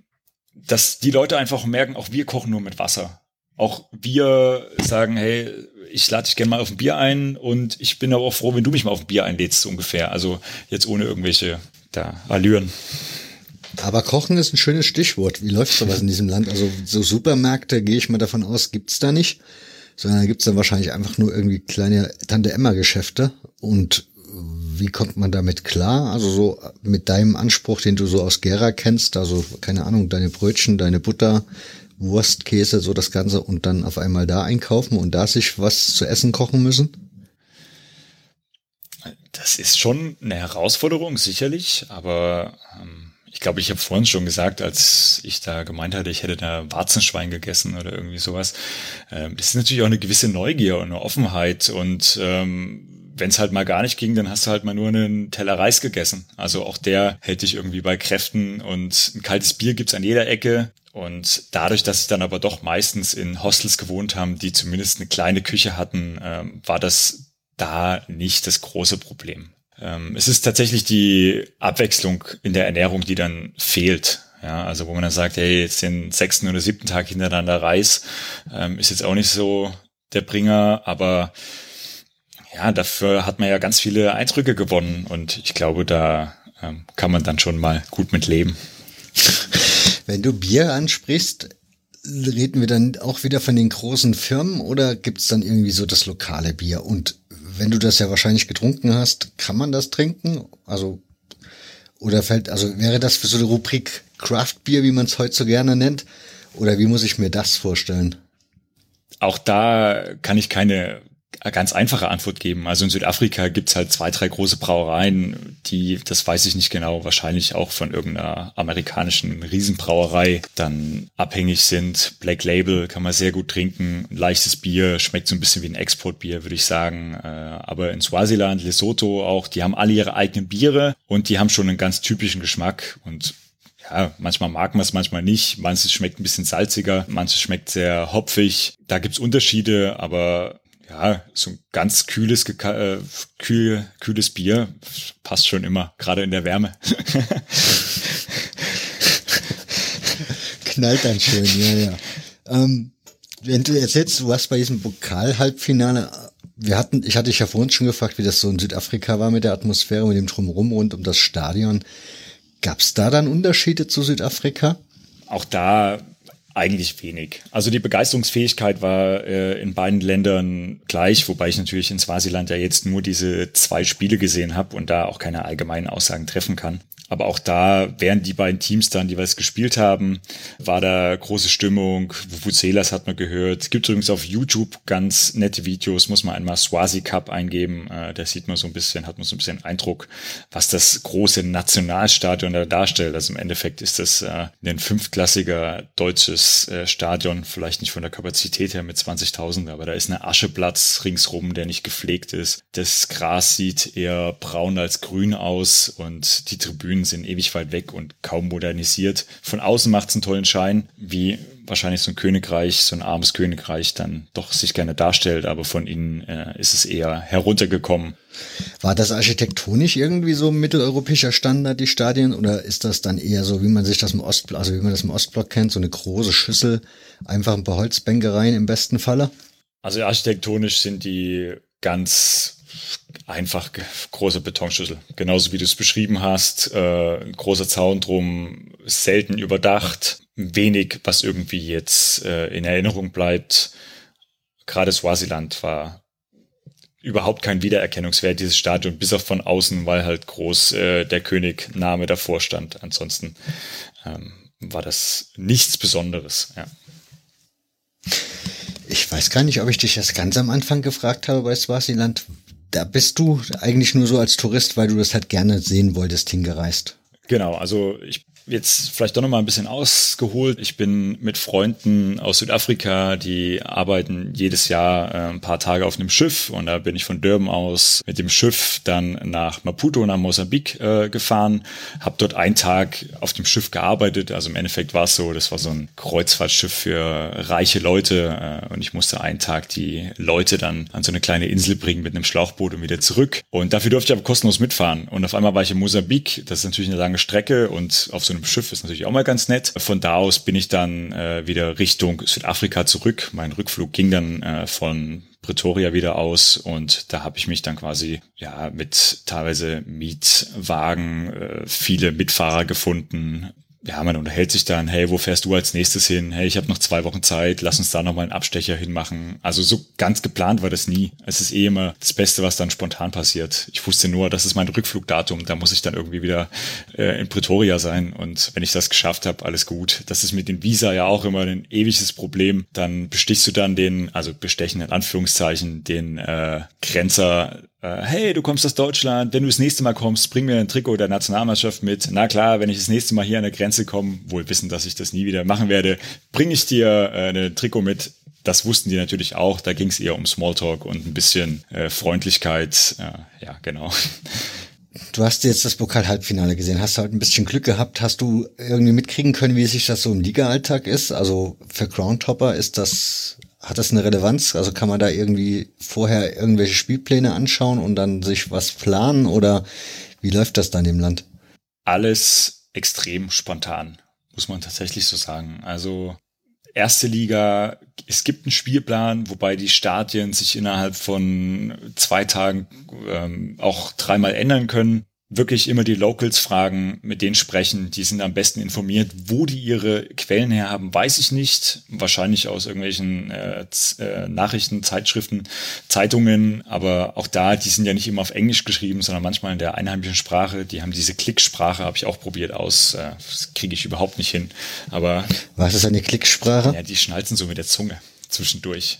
Das ich weiß nicht, wer das können kann, aber es ist echt beeindruckend, wenn die zweimal innerhalb von einem Wort mit der Zunge schnalzen. Ja, abends dann im Hostel, äh, die Locals haben mir dann das probiert beizubringen, beim Jägermeister trinken und äh, haben sich natürlich einen Ast abgelast, äh, gelacht, weil ich da kläglich dran gescheitert bin. Aber genau das sind ja die Begegnungen, die dann ja irgendwie wieder so ein bisschen, äh, und dann habe ich ihnen ein paar deutsche Worte beigebracht. Und im Endeffekt ist es das doch, oder? Also, dass die sagen, okay, hey, hier ist ein cooler Deutscher und ich sag, schön Swaziland, paar nette Leute kennengelernt und schon hat man ein anderes Bild voneinander und ja. Wie ist das jetzt eigentlich so? Ich meine, du lebst ja hier in Deutschland, bist ja wahrscheinlich jetzt auch schon länger nicht mehr da unten dann gewesen. Verfolgst du noch, was so da unten passiert? Also fußballtechnisch ja, bin ich durchaus immer so, dass ich äh, ja den Twitter-Account von den Mamelody Sundowns abonniert habe und schon schaue, wie es steht in der Meisterschaft. Die Sundowns haben vor zwei Jahren die afrikanische Champions League gewonnen als super Sensation. Normal sind die nordafrikanischen Teams da immer äh, sehr gut aufgestellt. Politisch auch, weil es mich tatsächlich interessiert hat. Äh, Gerade als Nelson Mandela gestorben ist, war das ja nochmal ein großer Aufruhr in Südafrika. Aber das ist zugegebenermaßen auch wirklich eher auf Südafrika begrenzt und weniger auf die anderen südlichen Länder. Äh, natürlich der Tod von Robert Mugabe in Zimbabwe war nochmal so ein Aufschrei irgendwo und sehr interessant für mich, weil du fährst in ein Land und musst dein eigenes Benzin mitbringen, weil es keine Tankstellen mehr gibt, die funktionieren. Also das ist unglaublich, äh, wie viel er. Das wusstest du vorher? Das wusste ich vorher, da bin ich aber auch nicht alleine hingefahren, sondern äh, mit, mit Freunden. Wir sind ja zu den Victoria-Fällen gefahren und ich habe den zweithöchsten Bungee der Welt machen dürfen. Ich bin heute noch stolz, dass ich das gemacht habe, weil ich hatte schon ganz schön Bammel davor. Jetzt musst du uns aber auch aufklären, was ist denn der höchste und wie viel ist denn der zweithöchste? Ich kann dir nicht sagen, was der höchste ist. Ich war so stolz, dass ich den zweithöchsten gemacht habe, dass ich gar nicht wissen wollte, wie höher es noch geht. Der zweithöchste ist 202 Meter und ist von der Brücke, die Victoria Bridge, die zwischen Zimbabwe und Sambia ist. Und du springst quasi über die Victoria-Fälle in den Victoria River rein. Ja, von so einer alten Eisenbahnbrücke. Also das war, hat mich fast noch mehr beängstigt, dass da ein Zug rüber rollt und diese Brücke komplett wackelt und schwingt und du denkst, ja, hey, hoffentlich hält das alles. Und wie viel kriegt man da mit, wenn man das springt? Also wie viel hast du dann davon sehen können? Ich meine, das klingt ja jetzt erstmal sehr romantisch, aber war es denn auch so? Für Augen zu und durch. Also wenn du da einmal runterhüpfst, bis du das erste Mal unten bist und hoffst, dass alles gut geht, habe ich eigentlich, glaube ich, nur die Augen zugehabt. Es gibt ein Video, also man muss sagen, äh, ich bin da hingekommen, auch einen Zufall, äh, den Vater von der Schülerin aus der deutschen Schule äh, ist Fotograf und macht Imagefilme und die Abenteueragentur äh, hatte quasi ihn angefragt und er brauchte halt Leute, die da irgendwie Bungee springen. Wir sind mit dem Helikopter mit ausgehangenen Türen über die Victoria-Fälle gefahren und wurden von einem anderen Helikopter fotografiert, um quasi so Werbefotos zu machen machen. Und da hatte ich riesen Glück und durfte da äh, quasi kostenlos da mitfahren und das alles ausprobieren. Auf dem Video sieht man dann, dass ich dann, nachdem ich das erste Mal wieder hochgeschnippt bin, da ist natürlich die Angst, oh, hoffentlich stößt sich jetzt nicht an der Brücke. Da ist natürlich noch 20 Meter Platz, aber die Angst hat man ja trotzdem, dass man es dann anfängt zu genießen und diese fünf, sechs Mal baumeln, das, äh, ja, das ist dann schon sehr viel Euphorie, sehr viele Endorphine. Also wie beim Pokalsieg der Eintracht 2018 so ungefähr, kann man sich das dann vorstellen. Ich weiß ja nicht, also. Ich hätte beim Bungee Jumping jede Menge Schiss, von daher weiß ich nicht. Also Fußballspiele sind da wesentlich harmloser. Naja, das klingt auf jeden Fall sehr, sehr spannend. Ähm, ja, du hast mir im Vorgespräch noch mehr erzählt. Also du hast ja noch ein paar andere ferne Länder beschaut, also dir angeschaut. Ja, ähm, ich hatte das große Glück, dass ich mit meiner Frau eine Hochzeitsreise nach Südamerika machen durfte. Also nicht, dass mich meine Frau mitgenommen hatte, aber dass wir überhaupt reisen konnten, dass es ja in dieser Corona-Phase jetzt auch nicht selbstverständlich ist und dass wir natürlich auch äh, so viel Zeit hatten. Einfach, äh, wir sind beide Lehrer und die Sommerferien haben sich da angeboten, einfach mal fünfeinhalb Wochen durch Süd und dann später Panama, also auch Mittelamerika zu reisen und uns da viele schöne Städte und auch in jedem Land mindestens ein Fußballspiel anzugucken. Das heißt, du warst jetzt im Sommer dort? Nein, nein, äh, das war 2000, äh, oh, lass mich raten, 2016 muss das gewesen sein. Oh, jetzt weiß ich nicht, wann unsere Hochzeitsreise war, das ist natürlich ganz bitter. Äh, ja, 2016 ja, war das. Sollte die Frau den Podcast hören, könnte das, könnte das dumm enden. Wird sie bestimmt, aber äh, ja, also 2016 waren wir da. Ich kann es ja rausschneiden. Okay, ähm, ja, das heißt, ja, das war so euer Traum oder was, diese Reisen? Ja, wir sind beide sehr reiseaffin und ähm, wir wollten halt schon immer mal äh, nochmal was Besonderes sehen, bevor dann die Familienplanung in die vollen Gänge kam. Ja, auch so als Rucksackstouristen wirklich ganz basic, ähm, ohne Shishi, viel mit Locals in Verbindung kommen und einfach Land und Leute so kennenlernen, wie man sie wahrscheinlich nur kennenlernt, wenn man auch mal fernab der touristischen ausgetrampelten Pfade irgendwie ein bisschen unterwegs ist. Das heißt, wie habt ihr das, also wie, wo habt ihr gestartet? Wir sind nach Santiago de Chile geflogen. Erstmal ein sanfter Einstieg. Äh, Santiago ist im Vergleich zum restlichen Südamerika sehr doch europäisch und sehr sauber, wenig Chaos. Ja, ich habe dort eine Stadiontür äh, Tour von Colo Colo gemacht. Ich glaube, Colo Colo ist auch so der Club, den die meisten kennen aufgrund ihres Indianers im Wappen. Ähm, und das hat meine Frau dann auch alles mitgemacht, hat da auch so ein bisschen einen Einblick gekriegt in meine Fußballverrücktheit, hat das quasi live miterlebt, ja. Also ich habe mir in meinem Leben bisher eine Stadiontor gegönnt, das war in Lissabon bei Benfica und ja gut, sie haben uns durch die Räumlichkeiten, durch die Heiligen auch geführt. Das war dann durchaus mal was Interessantes. Grundsätzlich fand ich das jetzt aber auch eher, naja, geht so. Wie war's bei Colo Colo? Da kann ich dir auch nur beipflichten. Also auch für uns war die Stadiontour ein bisschen enttäuschend. Ähm, was mir so in Erinnerung geblieben ist, war der Satz, äh, Colo Colo ist Chile und Chile ist Colo Colo. Und schon in Valparaiso, die nächstgrößeren Stadt, äh, sah das ganz anders aus. Da war von Colo Colo überhaupt keine Rede mehr. Und ja, sie ruhen sich so ein bisschen auf ihrem einen Copa Libertadores äh, Cup aus, aber ansonsten fand ich den Club äh, sehr wenig sympathisch. Ja. Ich habe den Club jetzt aktuell gerade wahrgenommen bei diesen Unruhen, die in Chile ja waren, also die Aufst also diese Demonstration, da waren die Colo Colo Jungs ja ganz vorne mit dabei. Wie hast du dort vor, also hast du dort ein, also von Colo Colo auch ein Spiel gesehen? Nein, das leider nicht. Die haben der Woche, in der wir äh, dort waren, also wir haben Santiago de Chile eh nur als Startpunkt genommen. Ähm, die Stadt selber hat uns wenig gereizt. Wir wollten dann äh, wirklich dann weiter in den Norden und haben da kein Spiel sehen können. Deswegen die Stadiontour, sonst hätten wir das auch nicht gemacht. Aber in Valparaiso, der nächsten Stadt, die dann Richtung Küste liegt, kleine Studentenstadt. Da haben wir auch Unruhen miterlebt. Also die schwelen ja schon lange. Da ging es dann um die soziale Ungerecht Ungleichheit. Äh, die Bustickets wurden da erhöht, äh, die Busticketpreise. Und äh, da waren viele Studenten unterwegs, Wasserwerfer, ähm, Rauchgranaten. Und unser Bus, mit dem wir da angekommen sind, musste erstmal eine große Runde ringsrum fahren die Leute im Bus, wir haben sie natürlich gefragt, was passiert da, ähm, haben uns das erklärt und haben gesagt, ganz ruhig, die äh, sind da quasi nur als Demonstranten, aber man hat dann schon dieses harte Einsteigen der Polizei gesehen und das war schon ein bisschen beängstigend für uns, ja. Aber eine sehr schöne Stadt. Ich habe sie mir gerade bei Google mal aufgemacht und da war natürlich jetzt oder sind natürlich zuallererst diese bunten Häuser zu sehen. Ja, ja, also ähm, an so Bergen gebaut, direkt am Meer, diese bunten Häuser, da hatten wir dann auch äh, eine kleine Unterkunft. Hat uns sehr, sehr gut gefallen, eben im Vergleich auch zu Santiago in Chile, was so sehr geleckt teilweise aussieht, ist Valparaiso ein bunter, verrückter, kleiner freundlicher Ort und auch der Fußballverein, die Santiago Wanderers, ich habe es heute nicht rausgefunden, warum die Santiago im Namen tragen, sind ein sehr sympathischer Club. Auch da habe ich mich natürlich mit Einheimischen unterhalten, habe das Stadion mir angeschaut, aber auch da war leider kein Spiel zu der Zeit. Aber auch da steht übrigens drinne, dass das eine eher europäisch geprägte Stadt ist von Kultur her, ne? Von den Einwanderern. Das stimmt. Also nach wie vor wir kommen ja später dann nach Peru, Bolivien. Also das ist immer noch ein himmelweiter Unterschied. Bei Austauschstudenten sehr beliebt, Valparaiso, weil es halt doch irgendwo eine gewisse Struktur, eine gewisse ähm, ja, Ordnung einfach in der Stadt hat und ich den Einstieg, glaube ich, in dieses Leben dort äh, nicht ganz so schwer macht. Ja.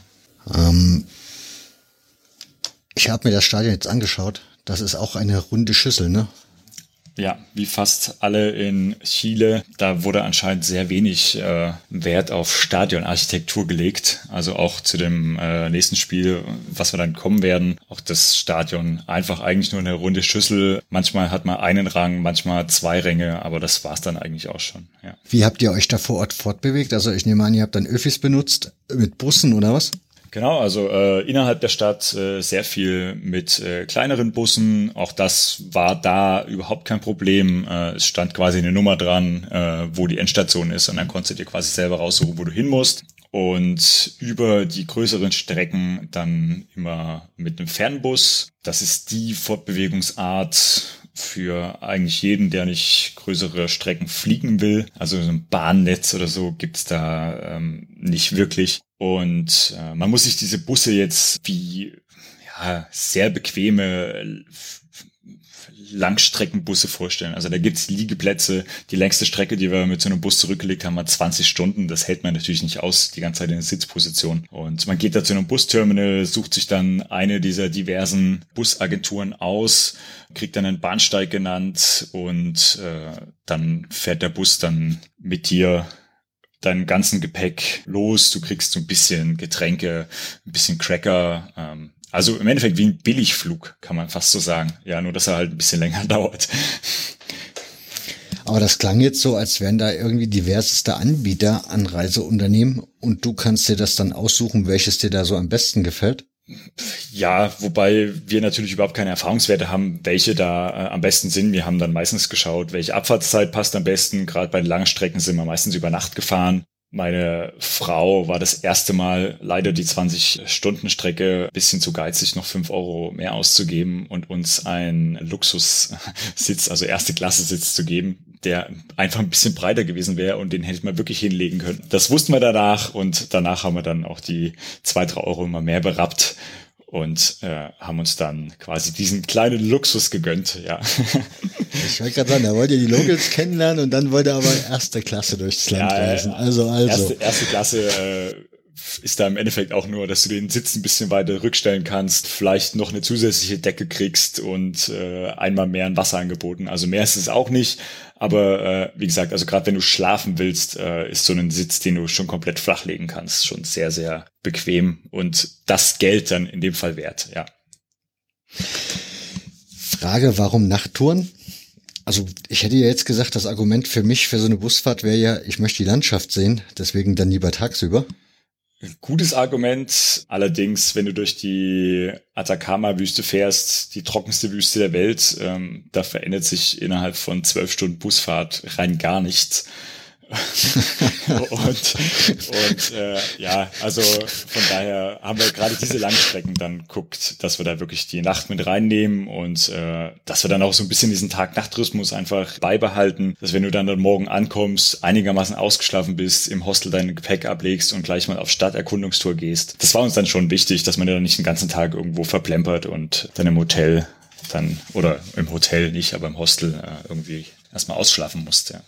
Wie seid ihr das da so angegangen? Also Santiago hast du gesagt, habt da einen Tag und dann direkt weiter. Wie seid, ist das dann bei den anderen Städten? Habt ihr dann auch gesagt, ein Tag muss reichen und dann weiter, weil irgendwie läuft ja dann auch irgendwann die Zeit weg, wenn man halt viel sehen möchte? Oder habt ihr euch dann schon die, die oder habt ihr die Zeit gehabt zu sagen, wir bleiben hier mal zwei, drei Tage, schauen uns das an und wenn es uns gefällt, bleiben wir auch noch zwei Tage?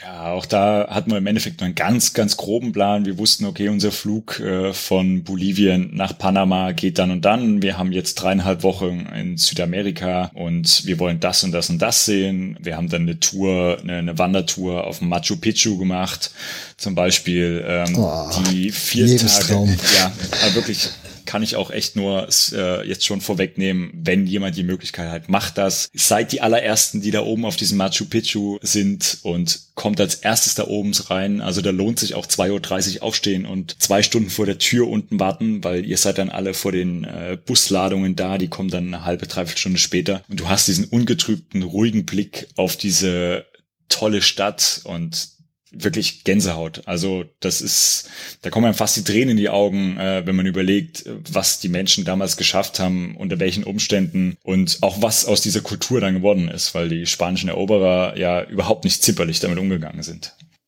Ja. Hm. Ja, so das ist jetzt klar, das wäre bei mir auch ganz oben auf der To-Do-Liste gewesen, wenn es um Südamerika geht. Aber was habt ihr euch so im Vorfeld an sich als auf die Liste gesetzt? Also ging es um Städte, ging es euch um gewisse Orte? Was war euch so das, oder habt ihr euch auch gar nichts auf die Liste gesetzt, sondern habt gesagt, okay, das, die zwei, drei Musts, die machen wir auf jeden Fall und alles andere lassen wir auf uns zukommen und lassen wir uns ein bisschen leiten? Ja, im Endeffekt war es so. Also wir haben wirklich so diese Machu Picchu, wir wollten die Uyuni, das, das äh, Salzwüste, das größte Salzbecken der Welt, da wollten wir eine Tour durchmachen. Die Atacama-Wüste ist natürlich auch beeindruckend, gerade wenn es dann hin Richtung Uyuni geht, dann hat man so diese typischen Pastellberge äh, und Lagunen in unterschiedlichsten Farben. Das waren schon so Anhaltspunkte, die wir äh, sehen wollten. Aber wie gesagt, wir haben auch einfach von La Serena, der Stadt, äh, von der ich da dann vielleicht noch ein bisschen vom Fußball erzähle, ähm, einfach 20 Stunden noch einfach mal äh, überflogen, weil da keine Sehenswürdigkeiten sind. Wir wollten dann La Paz sehen, wir wollten Lima uns anschauen, so ein bisschen kulturell historische Städte, genau. Das waren so unsere Anhaltspunkte. Und wenn wir natürlich jemand getroffen haben, der uns gesagt hat, hey, fahrt mal dahin, guckt mal da, die Stadt habe ich gehört, soll toll sein, dann haben wir uns das angeguckt und dann haben wir entschieden, machen wir oder machen wir nicht. Ja. Okay. So, dann kommen wir nochmal zum Fußball zurück. Deine erste Stadt, wo bist du da hingekommen zum Fußball? Wir haben dann nach Valparaiso La Serena besucht. La Serena ist eine sehr mondäne Stadt, kann man sagen, direkt am Meer gelegen. Eine alte Badestadt, zweitälteste Stadt in Chile und ähm, ja, war der Geburtsort eines ehemaligen Präsidenten und der hat für diese Stadt richtig viel Geld springen lassen, ist auch ein sehr beliebtes äh, Urlaubsziel der Chilenen, äh, weil Badeort und schön gelegen und äh, nur acht Kilometer am Strand entlang kann man nach Coquimbo kommen. Das ist eher der, genau das Gegenteil. Das ist die raue Hafenstadt. Und wie es der Zufall wollte, war dieses Derby der vierten Region, also diese beiden Städte, Chile sind 13 Regionen unterteilt, liegen in dieser vierten Region. Die spielten da äh, gegeneinander, beide damals noch in der zweiten Liga und äh, prestigeträchtig, nicht nur, weil es da diese alte Rivalität gibt, sondern auch, weil es da um den sportlichen Aufstieg ging. Momentan spielen beide in der ersten Liga. Aufgrund des Abbruchs der Liga äh, Corona bedingt. La Serena momentan leider letzter in der Tabelle. Coquimbo steht, glaube ich, auf dem viertletzten Platz, also auch nicht viel besser. Aber das hat natürlich der Stimmung dort keinen Abbruch getan. Das heißt, ähm, ja, die Standardeinstiegsfrage, wie ist es da vor Ort gewesen? Also, du bist zu dem Spiel hin, also hast du dann schon, keine Ahnung, von eurer Unterkunft aus mitgekriegt, okay, ich fahre jetzt zu einem Fußballspiel, weil hier links und rechts alle in ihren Trikots unterwegs sind? Wir sind äh, einen Tag vorher in La Serena angekommen, haben uns die Stadt so ein bisschen angeschaut. Anhaltspunkt für mich immer, wo liegt das Stadion? Also das mache ich eigentlich jedes Mal, wenn ich in der Stadt bin, gleich gucken, wo liegt das Stadion. Liegt so, dass wir hinlaufen kann. Das ist in La Serena der Fall. Und da sind wir vorbeigelaufen. Dann siehst du den Aufsteller, morgen Spiel. Ich zu meiner Frau gesagt, morgen Spiel, ähm, kommst du mit oder soll ich alleine gehen? Und sie, ja, komm ich mit. Und dann war die Kartenverkäuferin direkt da vor Ort äh, total, yay, cool, dass er kommt. Ähm, hat natürlich auch mitgekriegt, Europäer, dass sich jemand für unseren Verein interessiert. Das ist da anscheinend auch nicht so alltäglich. Hat uns dann die Tickets verkauft, hat gesagt, dann und dann müsste da und da sein. Und ähm, das hat dann recht gut geklappt. Das Stadion, 18.500 Zuschauer, Kapazität. An dem Spieltag waren vielleicht 9000 bis 10.000 da, also nicht ganz ausverkauft, ähm, aber für doch zwei relativ kleine Städte war das doch ein würdiger Derby-Rahmen. Derby stellt man sich ja hier immer so ein bisschen, naja, hasserfüllt ist jetzt vielleicht auch ein bisschen großes Wort, aber sagen wir mal mit großer Rivalität vor, ist es da genauso? Ähm, ja, also da ist es im Gegensatz zu Afrika schon äh, mehr Rivalität. Die Fans von Coquimbo sind geschlossen Richtung Stadion gelaufen durch La Serena äh, mit Bengalos, Flaggen, viel Pyrotechnik, ja, so kleine äh, Knaller. Sehr bunt und laut da in diese Stadt eingefallen, sozusagen Polizei begleitet in ihren Gästeblock und da war quasi keiner rankommen. Wobei was so mein Eindruck war, auch da stand eher der Support der Mannschaft im Mittelpunkt und nicht das sich gegenseitig an den Kragen wollen. Wie ist das eigentlich bei dir? Also wenn ich irgendwo bin und ich krieg dann raus, okay, hier gibt's ein Stadion, dann schaue ich mir das definitiv erstmal im Internet schon mal an, damit ich schon mal eine Ahnung habe, worauf ich mich da einlasse und versuche natürlich dann auch so viel Information wie möglich herauszubringen. Also sprich, gibt es eine Fanszene, ja, wie heißen die, wie sind die so drauf, also worauf darf ich mich freuen oder ja, worauf muss ich leider verzichten. Wie ist das bei dir gewesen dann in dem Fall? Ja, ich habe schon natürlich geschaut, was ist das für ein Spiel? Also ich ganz ehrlich, ich bin da relativ blauäugig äh, einfach hingegangen, La Serena, okay, und dann war zufällig dieses kleine Derby dort. Und dann habe ich schon recherchiert und hey, die Städte liegen ja direkt nebeneinander. Wir sind auf dem Weg äh, nach La Serena auch am Stadion von äh, Coquimbo vorbeigekommen. Das war ja dann schon auch interessant für mich ich habe die Ultra oder ja Barras, äh, wie sie dort heißen, dann recherchiert. Äh, bei Las Arenas sind das die Los Papayeras, die so äh, übersetzt äh, die Ritter. Und Las Arena hat auch im Clubwappen einen Ritter, äh, weil es eine ehemalige Fetz Festungsstadt ist. Und Coquimbo sind die Los Piratas, klar als Hafenstadt. Die Piraten, die Freibeuter liegt dann näher. Und ähm, da informiere ich mich schon, wobei ja, wie es dann halt so oft ist, was im Internet steht, kann fünf, sechs Jahre alt sein und so eine gewisse Unvoreingenommenheit äh, ist manchmal auch nicht schlecht, weil dann wird man vielleicht auch nicht enttäuscht, wenn es dann nicht so ist, wie beschrieben. Weil meistens sind im Internet ja doch immer so die Highlights irgendwie äh, dargestellt. Das stimmt. Um, wie fandest du jetzt das Spiel? Also warst du dann von dem Spiel begeistert?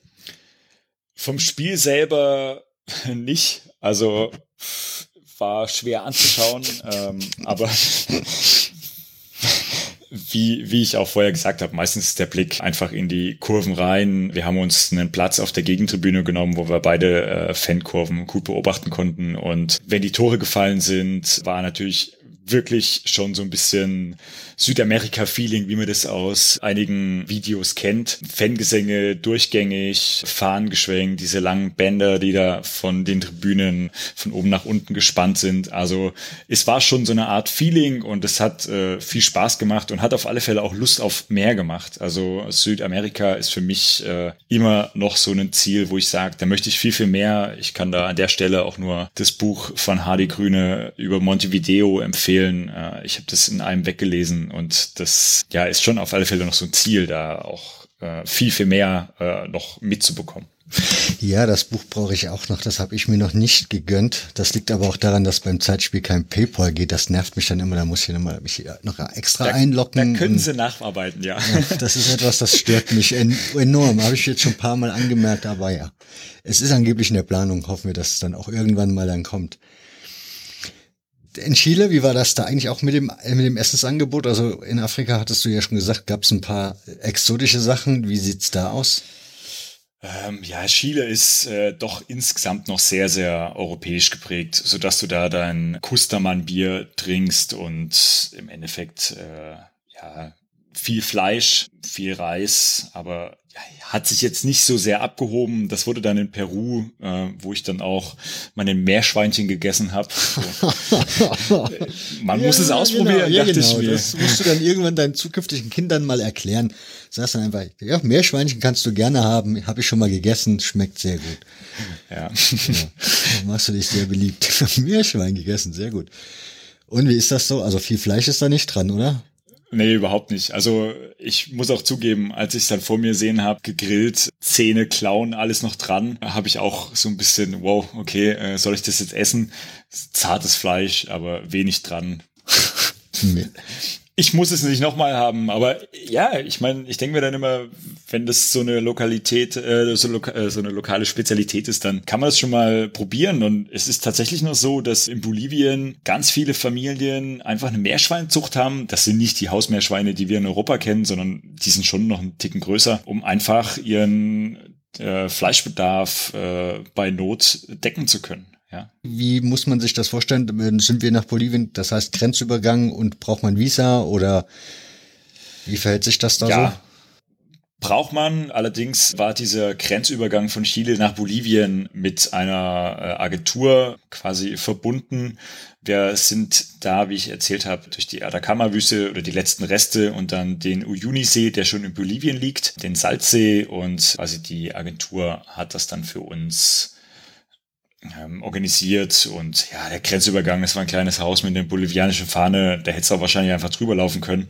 Ähm, Im Endeffekt hat es seinen Stempel drin und meistens wird er ja auch erst wichtig, wenn du wieder ausreisen willst. Man weiß es ja vorher nicht. Okay. Und wo seid ihr dann hin in Bolivien zuerst? Ich nehme an, ihr habt dann euch wieder eine größere Stadt zuerst gesucht. Ähm, ja, wir sind dann äh, durch diesen Salzsee und äh, da gibt es dann eine Stadt am Ende des Salzsees, die heißt Uyuni.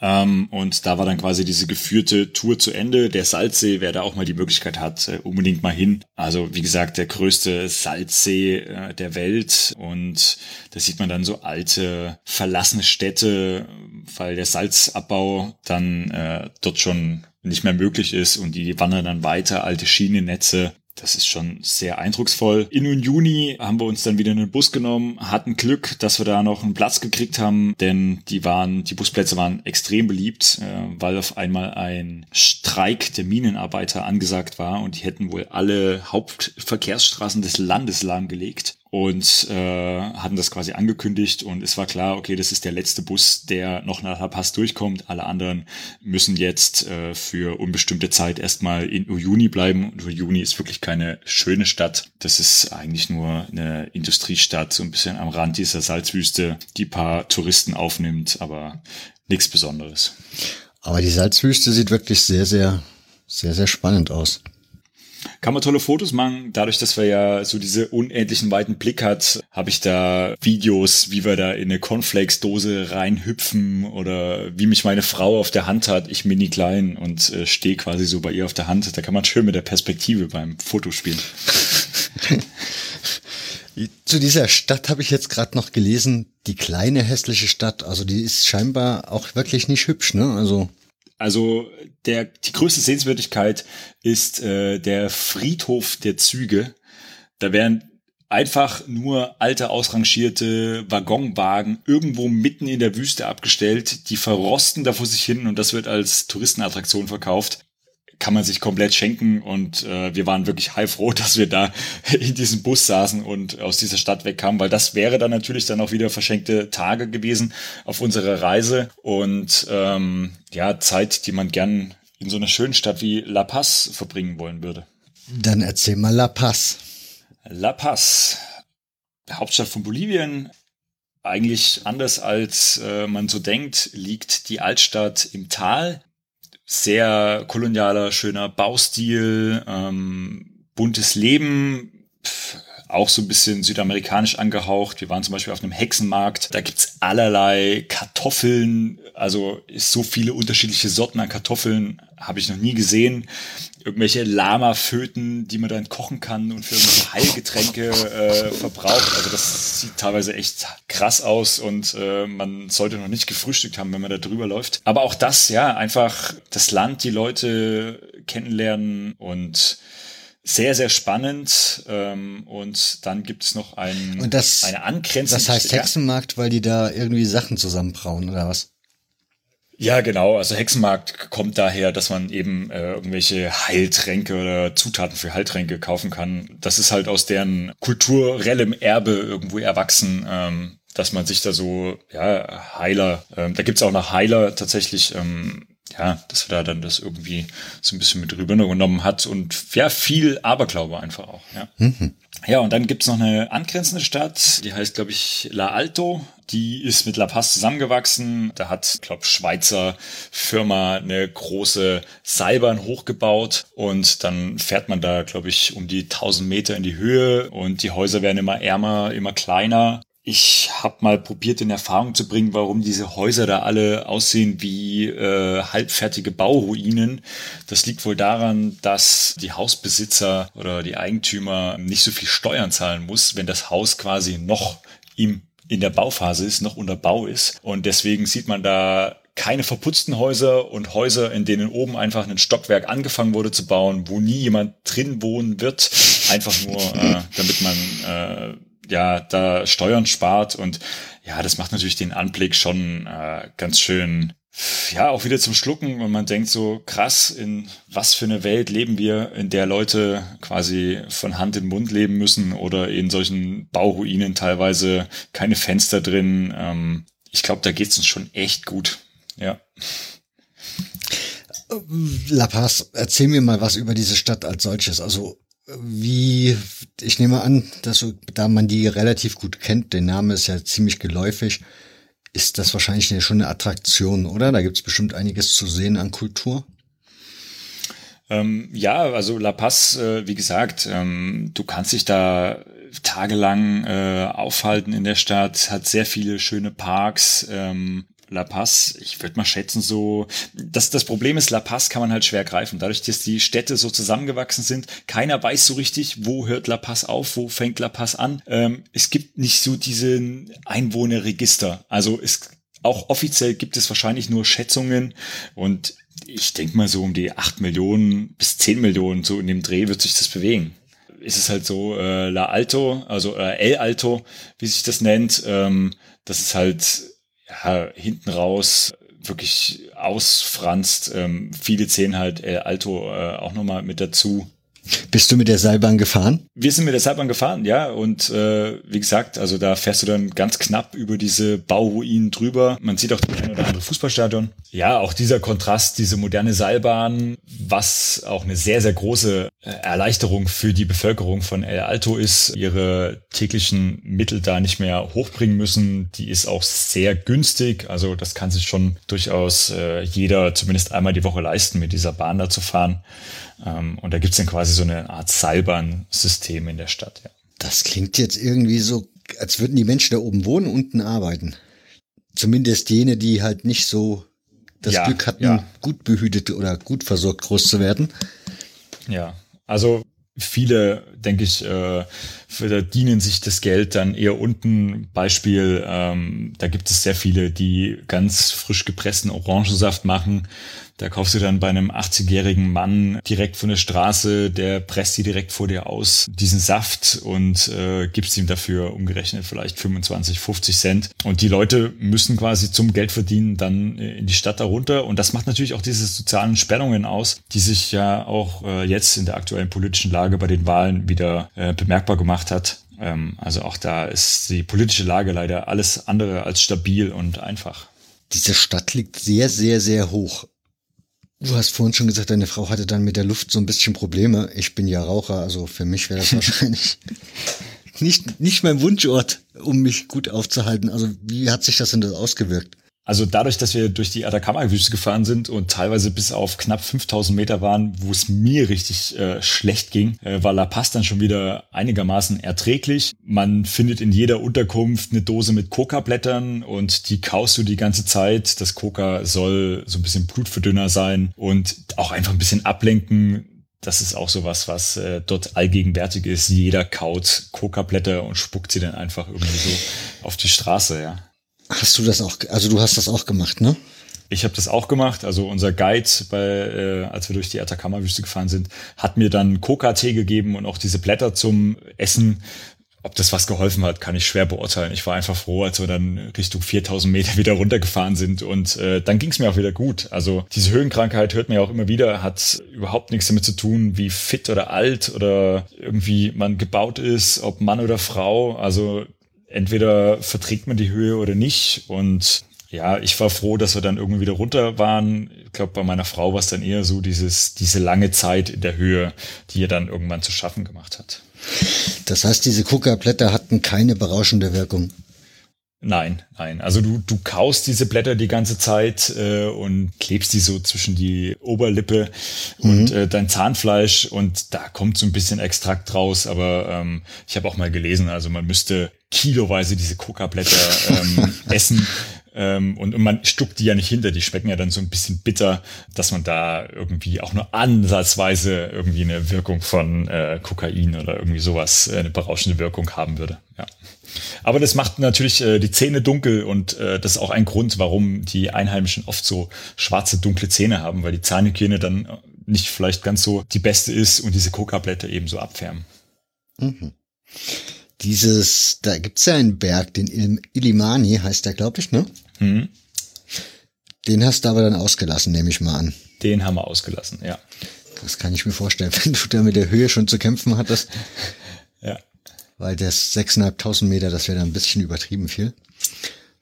Du hast aber Fußball da gesehen, ne? Hast du gesagt? Ja, genau. Also ich war bei Bolivar, äh, die im Nationalstadion äh, von ähm, Bolivien spielen, im Estadio Hernández Siles.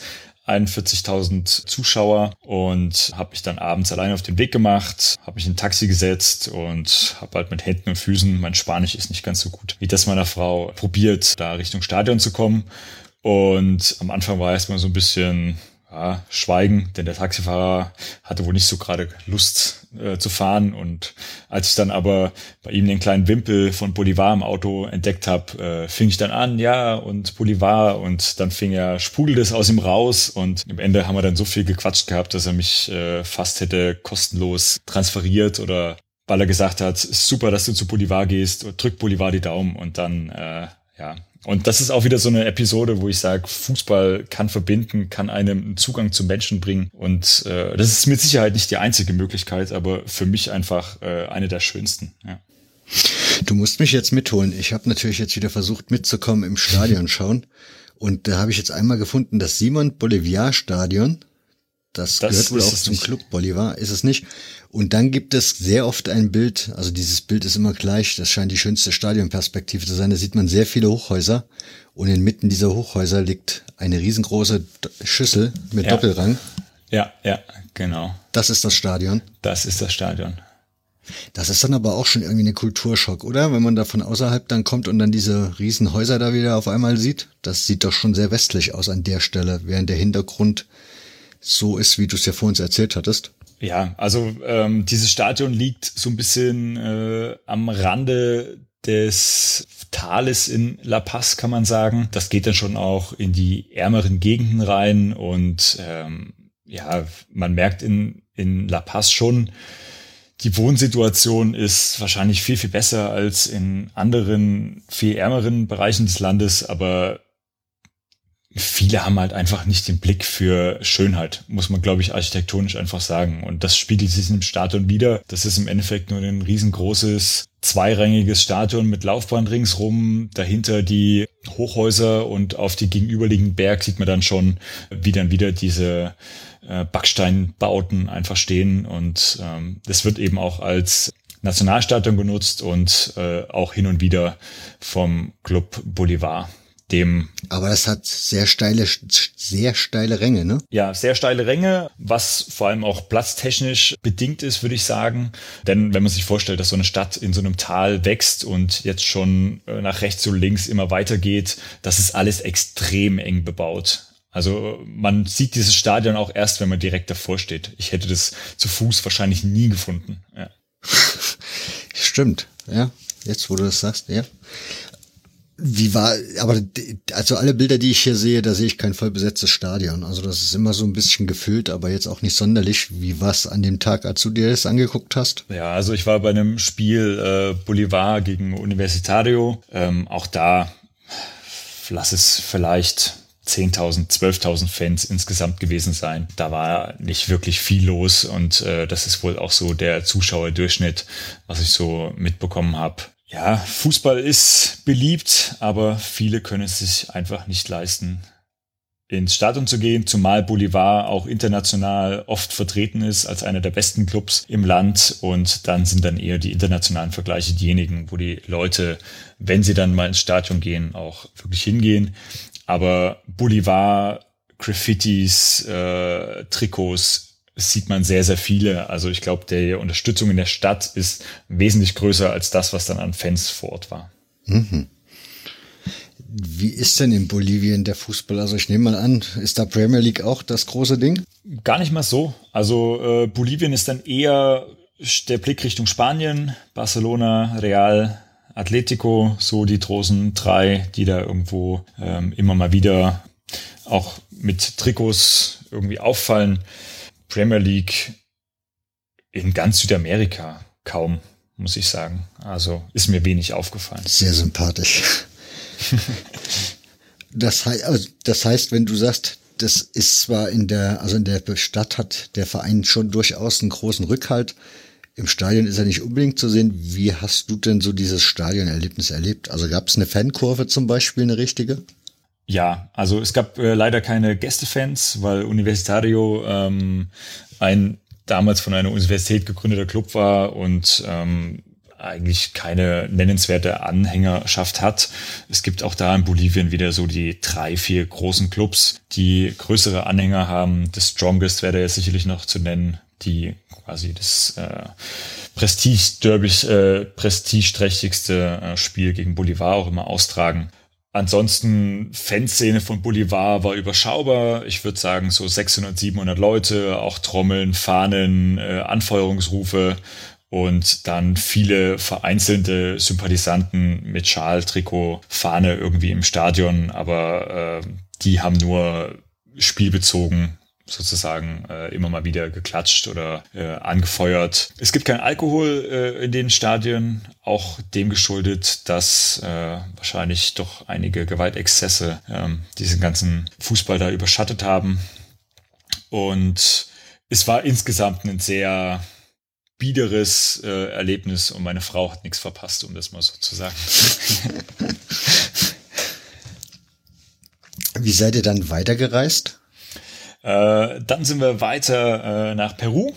Äh, und zwar eine kleine, schöne Stadt, die Cusco heißt. Cusco ist quasi der Zugangsort, wenn man mal Richtung Machu Picchu will. Und ja, auch da Kolonialbauten, viel Historie, viele ähm, schöne Museen, all, all sowas äh, kann man da, also im Endeffekt ist diese ganze Stadt eigentlich wie so ein großes Freilichtmuseum und man kann sich schon da so ein bisschen einführen. Ähm, in Cusco war dann die Situation, als wir morgens angekommen sind, haben wir unsere Sachen auch wieder in ein Hostel gepackt, sind kurz die Stadt erkunden gegangen und als wir dann nachmittags auf einmal ja ein schönes Café entdeckt hatten, hey, setzen wir uns mal rein, wie es denn so ist. Jeder guckt mal so kurz ins Handy, was so neue Nachrichten sind und ich mache meine Groundhopper App auf und sehe, oh, Cusco heute ein Copa Sudamericana Spiel. Und dann gucke ich aufs äh, Anpfiff-Datum in einer halben Stunde. Meine Frau hat mich nur noch von hinten gesehen. Ich habe gesagt, Entschuldigung, Schatz, äh, bestellt bitte meinen Kuchen oder was ich da gerade bestellt habe wieder ab. Ich muss los. Wir sehen uns heute Abend im Hostel, sei mir nicht böse. Und ja, dann ab ins Taxi, gesagt, ich will los zum Stadion und äh, war leider ein bisschen Berufsverkehr, so dass ich dann die letzten 500, 600 Meter im Laufschritt hinter mich gebracht habe. Bin dann rechtzeitig zum Anpfiff gekommen. Cusco, wie gesagt, in Peru, hat gegen Palestino gespielt, ein chilenischer Club in der Copa Sudamericana. Das ist so das Pardon zur Europa League. Und ja, auch da Stadion eher baufällig, Besucher würde ich sagen, auf 15.000, 16.000. War eine ganz gute Stimmung. Äh, Cusco hat gewonnen und ist auch kein regelmäßiger Teilnehmer. Also für die war das schon äh, was Besonderes, da in dieser Copa Sudamericana zu spielen. Ähm, ein kleiner Supportkern von, würde ich sagen, mal 200 Leuten. Äh, viele, die wahrscheinlich eher einfach mal so zum Fußball wieder gegangen sind, um ihren Heimatverein zu unterstützen. Ich habe mir jetzt eben mal eine Südamerika-Karte aufgerufen und habe ja zwischenzeitlich immer so mitgeklickt, wo, du, wo ihr euch so rumgetrieben habt. Und ich hatte jetzt so das Gefühl, das erste, oder ich hatte jetzt so das erste Mal das Gefühl, das ist jetzt dann so richtig Südamerika, wo ihr da seid, oder? Ja, ja, das, das trifft's äh, ziemlich genau. Also Peru ist ja das Land, was am ehesten das widerspiegelt, was wir so als Südamerika ähm, in Betracht äh, oder, oder kennen. Und für mich ja, auch das sympathischste Land gewesen insgesamt. Warum? Was hat das Land dich, also was hat das Land für dich so sympathisch gemacht?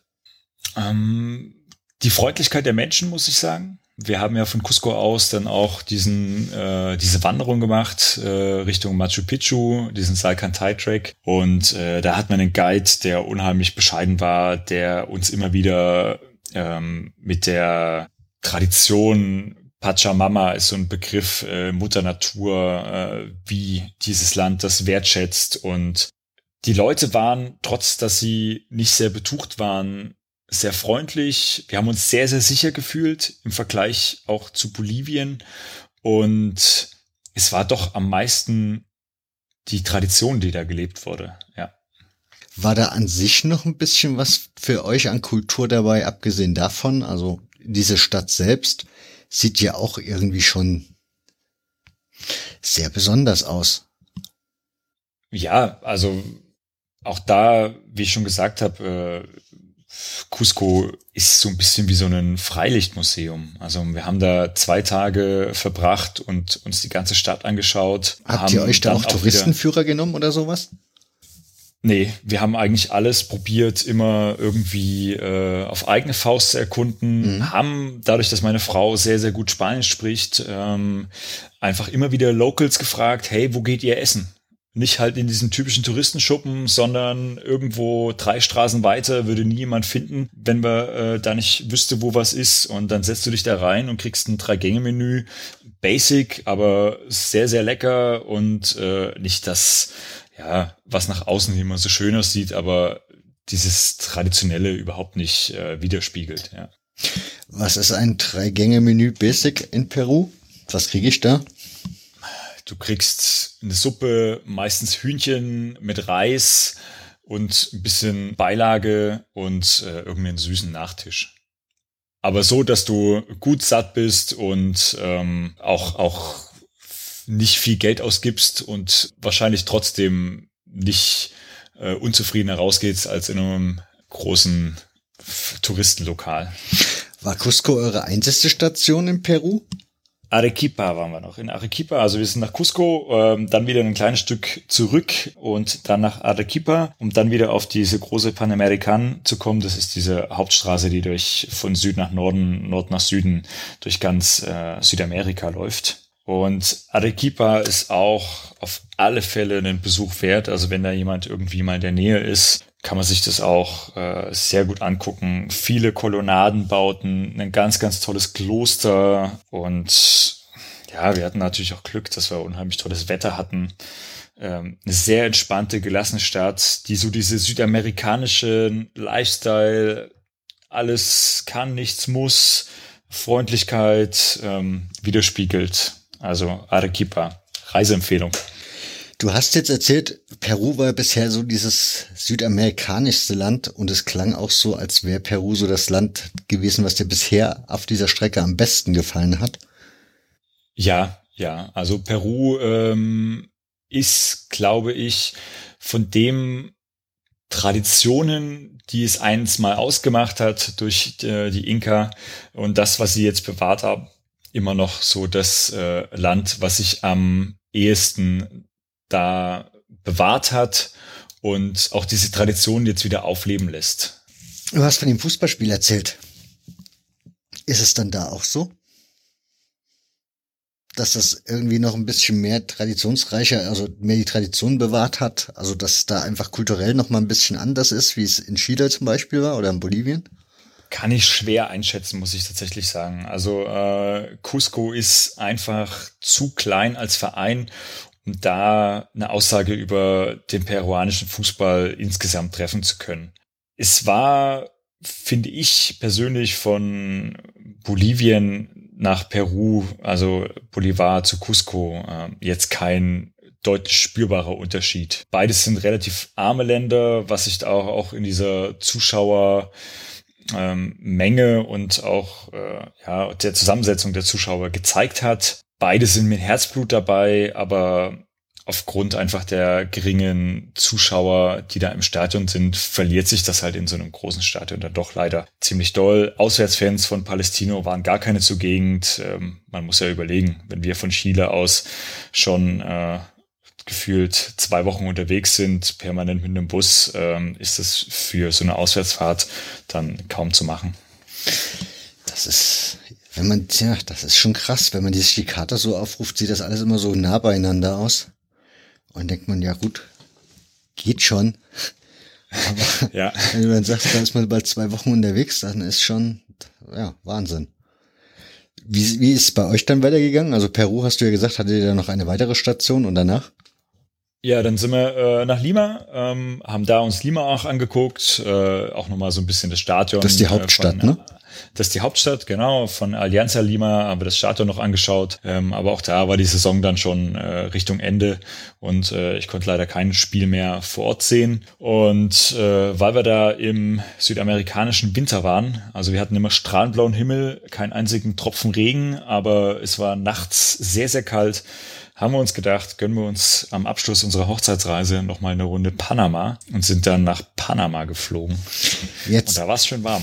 Jetzt warte langsam. Also das habe ich mir vor uns schon mal irgendwann gedacht, als du von der Satzwüste gesprochen hast, hatte ich dann gelesen, ja, im Sommer, also im Februar werden die meisten Touris da hinkommen. Und dann dachte ich schon, aber wenn die im Sommer waren, dann muss es bei denen ja Winter gewesen sein. Also das hast du, da kriegst du jetzt an Schnee oder so, habt ihr gar nichts mitbekommen dort. Ich meine, ihr wart ja doch in hohen Regionen unterwegs.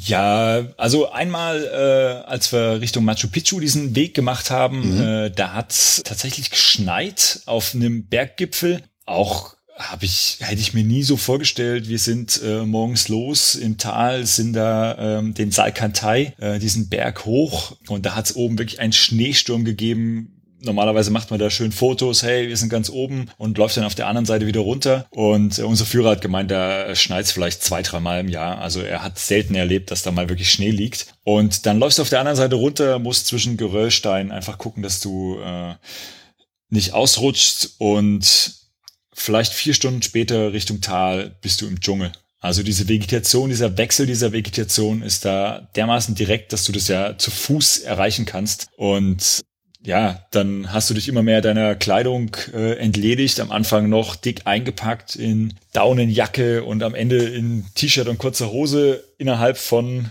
zehn Stunden. Also das ist schon äh, ja sehr beeindruckend gewesen, was da dann ähm, an Vegetation sich geändert hat. Äh, in der Salzwüste haben wir mal in so einem Salzhotel geschlafen. Also die äh, machen dann so ähm, Salzblöcke aus dieser Wüste raus, haben dann ein äh, Hotel draus gebaut, also im Endeffekt eigentlich nur eine ganz, ganz einfache Unterkunft mit ein bisschen fließend Wasser, ohne Heizung und nix. Und wir haben wirklich in voller Montur geschlafen Und zwar richtig kalt. Ein großes Highlight ist dann noch auf so eine kleine Insel zu gehen, wo ganz viele Kakteen sind und den Sonnenaufgang zu sehen. Ähm, ich hatte an diesem Morgen so krumme Laune. Ich habe kaum geschlafen, ich habe gefroren und der Sonnenaufgang hat für vieles entschädigt. Aber ähm, also ein Erholungsurlaub ist es nicht, nein. Aber warum Panama? Ich habe jetzt geguckt. Also ich mir sagt Panama so an sich nicht sonderlich viel, außer dass da halt schönes Wetter sein soll. Und habe mir das jetzt mal aufgerufen und ich frage mich, warum wollt, warum möchte, wolltet ihr nach Panama? Was hat euch da so gereizt? Ähm, in Panama gibt's eine kleine Inselkette und da hat man die Möglichkeit, auf einer Mini-Insel mit vielleicht zehn anderen Touristen eine schöne Woche komplett abgeschieden, ohne Handynetz, ohne Strom, ohne irgendwas, einfach nur in seiner Strandhütte mehr schnorcheln, komplett abzuschalten. Man hat sein Buch, man hat sich und mehr braucht man ja auch eigentlich auf einer Hochzeitreise nicht. Und um natürlich diese ganzen Eindrücke, die wir vorher gesammelt haben, auch so ein bisschen einordnen zu können, zu verarbeiten, das war die entschleunigste Zeit, die ich jemals in meinem Leben verbracht habe auf dieser Insel. Und ja, Panama City selber als Stadt ist auch so eine Stadt der Extreme. Viele kennen das ja wahrscheinlich durch den Panama Papers. Der Finanzsektor ähm, boomt da extrem. Also man sieht diese äh, Stadt, dieses Bankenviertel hochmodern würde in Frankfurt würde vor Neid erblassen, wie viele Hochhäuser und topmodern das sind. Allerdings, wenn man aus diesem Finanzviertel rausgeht, äh, ist es dann auch eher basic lang nicht so wie in Bolivien und Peru. Man hat ein gutes Busnetz, man hat eine gute Gesundheitsversorgung, man hat große Märkte, man hat die eine oder andere Essensburgerkette, eine lokale, wo man dann auch mal schnell irgendwo ähm, was essen kann, was einem vielleicht nicht unbedingt jetzt schon drei Wochen lang serviert wurde. Und ja, ist jetzt nichts Besonderes, aber die Inseln davor, die kann ich auch wieder wirklich sehr empfehlen. Man wird mit so einem Miniboot auf eine Insel abgesetzt, hat dann seine kleine eigene Hütte, kann dann vor Ort vielleicht mal ein kühles Bier von den Einheimischen bekommen. Wenn es Essen gibt, wird in eine Muschel geblasen das reicht für diese ganze Insel, dann hört man das auf dieser ganzen Insel und dann treffen sich alle Leute, die gerade auf dieser Insel sind, zum Essen. Äh, man unterhält sich ein bisschen, aber eigentlich sind alle, die dort sind, äh, so, dass sie sagen wollen, wir wollen unseres haben und ähm, genau, schön entspannen. Hat das gebraucht nach dieser, nach diesem Trip? Also wart ihr ja. da wirklich so ein bisschen fertig, so angefangen, also von diesen ganzen Eindrücken, diesem ganzen Wahnsinn? Ich meine, man ist ja dann auch ständig irgendwie unter Menschen und eben nicht mal allein in seinem Wohnzimmer. Genau, also das war ein, würde ich sagen, perfekter Abschluss. Einerseits natürlich das Wetter, noch da noch mal so ein bisschen die Seele baumeln lassen. Wir waren immer mit einem vollen Rucksack unterwegs. Man muss sich ja überlegen, wir haben von Schnee bis Sonne bis wir gehen mal essen, irgendwie alles dabei gehabt, in einem Rucksack jeweils da einfach mal zu sagen, auch mal eine Woche nicht gucken, hey, wo fahren wir morgen hin, was machen wir da? Wir haben sehr viel uns einfach auch mal unterhalten, was man, glaube ich, in unserer heutigen Zeit äh, wenig macht. Klar, unter frisch Verheirateten sollte das gang und gäbe sein. Aber auch da nochmal so Eindrücke von Machu Picchu, die ja doch jeder für sich selber erstmal aufsaugt, dann nochmal miteinander teilen zu können. Ähm, das ist was ganz Besonderes und äh, meine Frau hat ein ganz, ganz tolles Fotoalbum von unserer Reise äh, gemacht, was wir uns auch sehr, sehr gerne wieder angucken und ähm, da ist Panama so auch ein tolles Highlight am Ende, wo wir sehr, sehr gern zurückdenken. Jetzt wenn man sich die Karte anschaut, ihr habt noch viele, noch viele Länder vor euch. Gibt es das Ziel, da irgendwann noch mal hinzuwollen? Ja, auf alle Fälle. Meine Frau hat so ein bisschen familiären Anschluss äh, nach Mexiko, daher spricht sie so, so gut Spanisch, war auch schon eine längere Zeit in Mexiko. Ähm, also gerade so die mittelamerikanischen Länder würde ich mir sehr, sehr gern nochmal anschauen und mit ihr bereisen. Aber auch Südamerika, Uruguay, und, und Venezuela, Ecuador, auf alle Fälle Länder, die mich sehr reizen. Und wenn es die politische Lage da irgendwie zulässt, ähm, ist das mein Hauptziel Nummer eins. Reizt mich mehr als Asien oder vielleicht nochmal südliches Afrika, ähm, dann wieder neue Erfahrungen da machen zu können, ja. Was mir halt komplett in dieser Auflistung jetzt gefehlt hat, ist Argentinien. Warum nicht Argentinien? Ah, die Argentinier sind so unbeliebt in Südamerika und das hat einen Grund. das hat einen Grund. Also äh, wir waren ja in Chile und Argentinier vom Aussehen her sind ja dann doch aufgrund äh, der Einwanderergeschichte ähm, sehr europäisch auch geprägt. Und wenn man dann so mit den Locals spricht und die merken, hey, äh, du sprichst keinen äh, chilenischen Slang wie bei meiner Frau, dann fragen sie erstmal, hey, seid ihr Argentinier? Und wenn du das verneinst, dann sind sie auch wieder freundlich und offen. Ähm, natürlich Buenos Aires, äh, ich habe die Ballesterer-Ausgabe zu Buenos Aires gelesen, auch das äh, würde mich total reizen. Wobei das eher dann wirklich den Fußball im Mittelpunkt hätte und nicht die kulturelle Seite des ganzen Landes. Vielleicht liege ich da auch falsch, vielleicht muss ich mich da auch überraschen lassen. Und wenn ich alle anderen Länder bereist habe, äh, würde ich mir auch Argentinien sehr, sehr gern angucken, aber andere Länder haben Priorität. Ja, gerne. Also, aber das Buch von, von Hardy Grüne, Buenos Aires, solltest du dir dann unbedingt holen, weil da geht's ja dann nur um Fußball und um Stadien. Und das ist schon sehr, sehr spannend, was man da allein in dieser einen Stadt alles sehen kann und was für Unterschiede es da gibt. Von daher. Zum Schluss habe ich noch eine Frage. Du hast ganz am Anfang erzählt, du bist Lehrer vom Beruf oder ihr seid Lehrer vom Beruf. Jetzt bin ich ja so der Naivling, der dann sagt, wunderbar, als Groundhopper Lehrer, Traumjob, das passt doch prima. Ab mittags hast du, Fe also hast du Feierabend, kannst du losziehen, kannst du ein bisschen Fußballstadien gucken gehen. Du hast im Sommer jede Menge Wochen Urlaub. Das ist ja prima. Also, wie ist die Realität?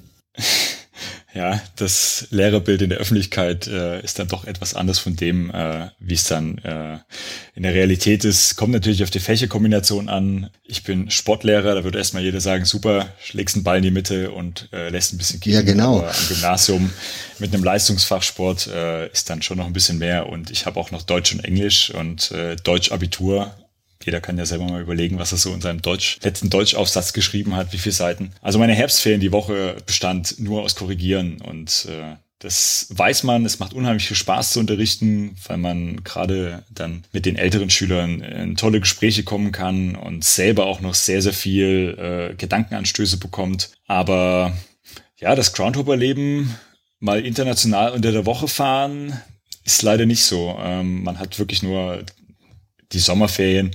Aber beschweren will ich mich auch noch. Ist ein toller Beruf, der sehr viel gibt und der wie jeder Beruf auch Vor- und Nachteile hat.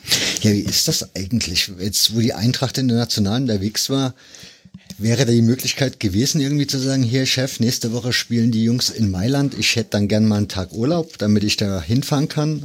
Also ist das überhaupt möglich, so kurzfristig Urlaub zu machen als Lehrer? Urlaub ist überhaupt nicht möglich. Also du kriegst keinen Tag frei, außer vielleicht deine Schwester heiratet, dann musst du einen Tag Sonderurlaub äh, beantragen, aber oder irgendjemand äh, ist vielleicht gestorben von deinem näheren Umkreis, ansonsten kriegst du keinen frei.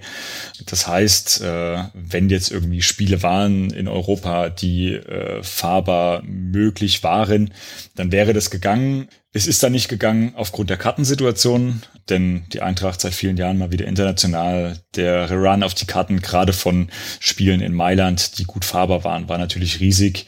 Ähm, und Nicosia wäre dann für mich einfach äh, nicht möglich gewesen zu sagen, man fliegt da einfach mal hin und zurück. Das geht leider nicht. Außer ich mache krank und dazu ist es dann doch zu sehr bekannt, dass ich mit der Eintracht fieber, da würde dann der Verdacht aufkommen, hey, der Herr Böhm hat dann da blau gemacht und äh, ja, das verträgt sich mit meinem Berufsethos dann doch nicht.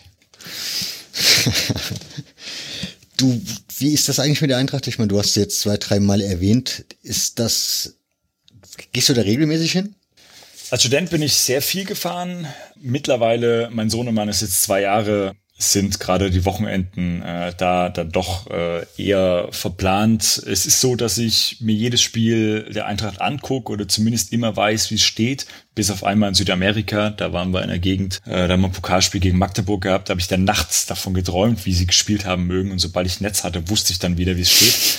Wir haben gewonnen, ganz knapp 2-1. Aber ja, also ich schaue die Zeit voraus oder ich freue mich auf die Zeit, wenn ich dann meinem Sohnemann mit ins Stadion nehmen kann. Und ähm, ich habe ihm das Geschenk gemacht zur Geburt, dass er Eintracht-Mitglied wird. Was er daraus dann macht, bleibt ihm überlassen. Ich denke mal, äh, wenn er Fußballfan wird, wird ihm nichts anderes übrig bleiben, als zur Eintracht zu gehen oder Eintracht-Fan zu sein. Gehen darf er natürlich auch, wie ich, zu vielen Vereinen. Es ist für mich auch okay, wenn er dann kein Fußballfan wird, sondern irgendeine andere Sportart favorisiert.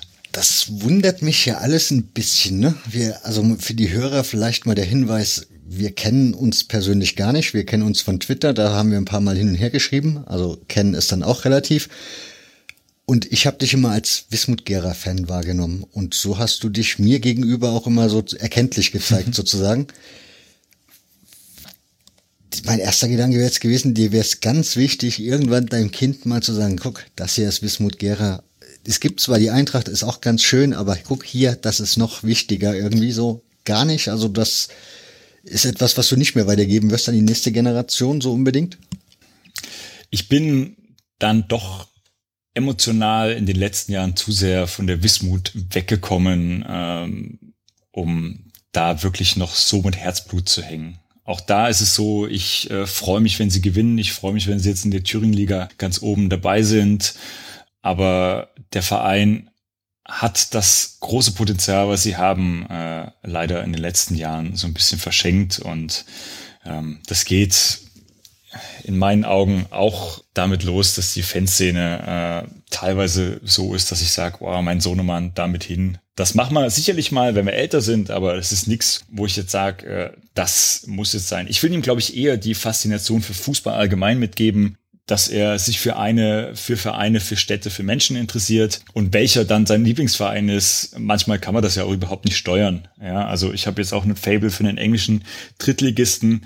Ähm, hätte nie jemand gedacht, dass ich irgendwie mal zu Crew Alexandra komme und äh, jetzt habe ich schon einige Spiele von denen gesehen und freue mich auch äh, jedes Mal, wenn sie da erfolgreich sind. Ähm, und ich glaube, er darf das auch in gewisser Weise selber erfahren. Ähm, natürlich äh, werde ich ihm zeigen, wo ist der Papa aufgewachsen, äh, wo ist er das erste Mal im Stadion gegangen. Aber dass da jetzt einen, eine Faszination, ein Feuer weitergegeben wird, ähm, das nicht. Und das probiere ich tatsächlich aber auch bei der Eintracht äh, nicht so sehr. Also er ist jetzt keiner der gewesen, der, der im Eintracht-Strampler jetzt rumrennt oder irgendwie ähm, er freut sich, wenn die Eintracht gewinnt, weil der Papa gute Laune hat. aber ähm, ansonsten äh, probiere ich das auch äh, von ihm fernzuhalten, weil ich möchte ihn da eigentlich nicht zu sehr voreingenommen irgendwie äh, mit hingeben. Ja. Und warum Crew Alexandria? Also warum der englische Drittligist? Ähm, das kommt von einem Lehrerkollegen von mir, der äh, in England mal ein Auslandsjahr gemacht hat. Und der hat mich mal mit nach England genommen. Auch da haben wir einige Spiele geguckt, Huddersfield. Und äh, sein Mentor damals kam aus Crew und äh, da haben wir Crew Alexandra geguckt. Der Verein ist äh, sehr bekannt für sein gutes Jugendleistungsnachwuchssystem. Und sie sind letztes Jahr von der zweiten League Two, also der vierten Liga, in die League One aufgestiegen. Und ähm, ist einfach ein kleiner, sympathischer Club, die jetzt zum Beispiel auch in dieser Covid-Situation 300 Essen für Schulkinder in diesem äh, Kreis einfach zur Verfügung stellen und schon langes Mitglied in der Football League liegt an einem großen Eisenbahnkreuz, bisschen südlich von Manchester. Früher war das Ligensystem in England ja noch ein geschlossenes, also das heißt, du wurdest äh, reingewählt oder rausgewählt. Und dadurch, dass die Mannschaften immer gut nach Crew kamen, aufgrund der guten Eisenbahnanbindung, war Crew quasi ständiges Mitglied ähm, der ersten oberen Ligen.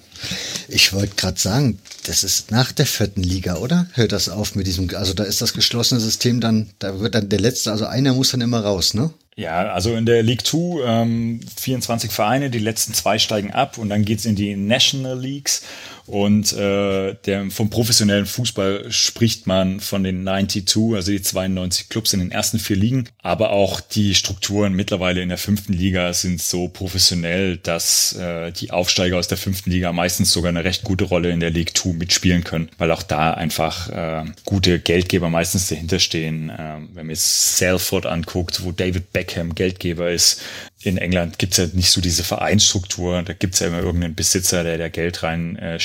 Und äh, von daher ist es heute nicht mehr so dieses Geschlossene. Früher war es tatsächlich so, dass sich alle Vereine am Jahresende hingesetzt haben und gesagt haben, ähm, welcher Verein hat einen Antrag gestellt und möchte in diesen League Football und äh, welcher war äh, nicht so gut und äh, könnte eventuell rausfallen und dann wurde da quasi gewählt. Manche mussten sechs, sieben Mal den Antrag stellen, bevor sie dann mal reingekommen sind, ja.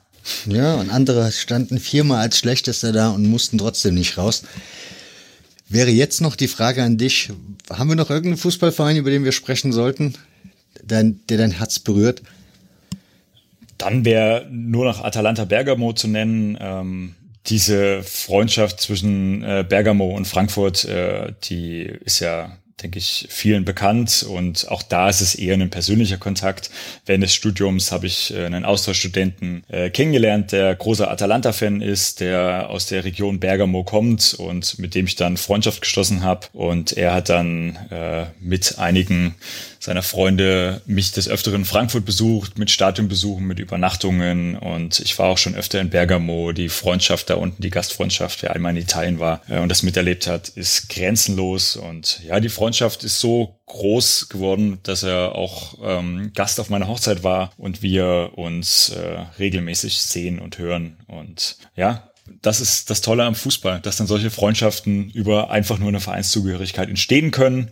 Ähm, und ja, das ist im Endeffekt so. Ich habe eigentlich in jedem Land einen Verein, den ich die Daumen drücke. Manchmal sind das irrationale Gründe, ähm, manchmal sind es offensichtliche Gründe.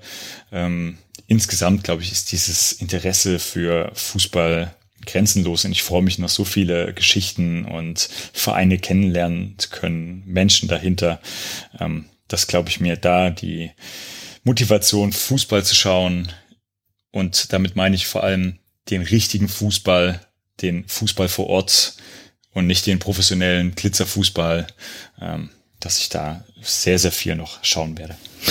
Bei dir ist der Fußball ja sehr viel über die persönliche Schiene gegangen, ne? Also eigentlich fast jetzt bis auf die Südamerika-Tour, wo du halt, weil es eine Hochzeitsreise war, unterwegs warst.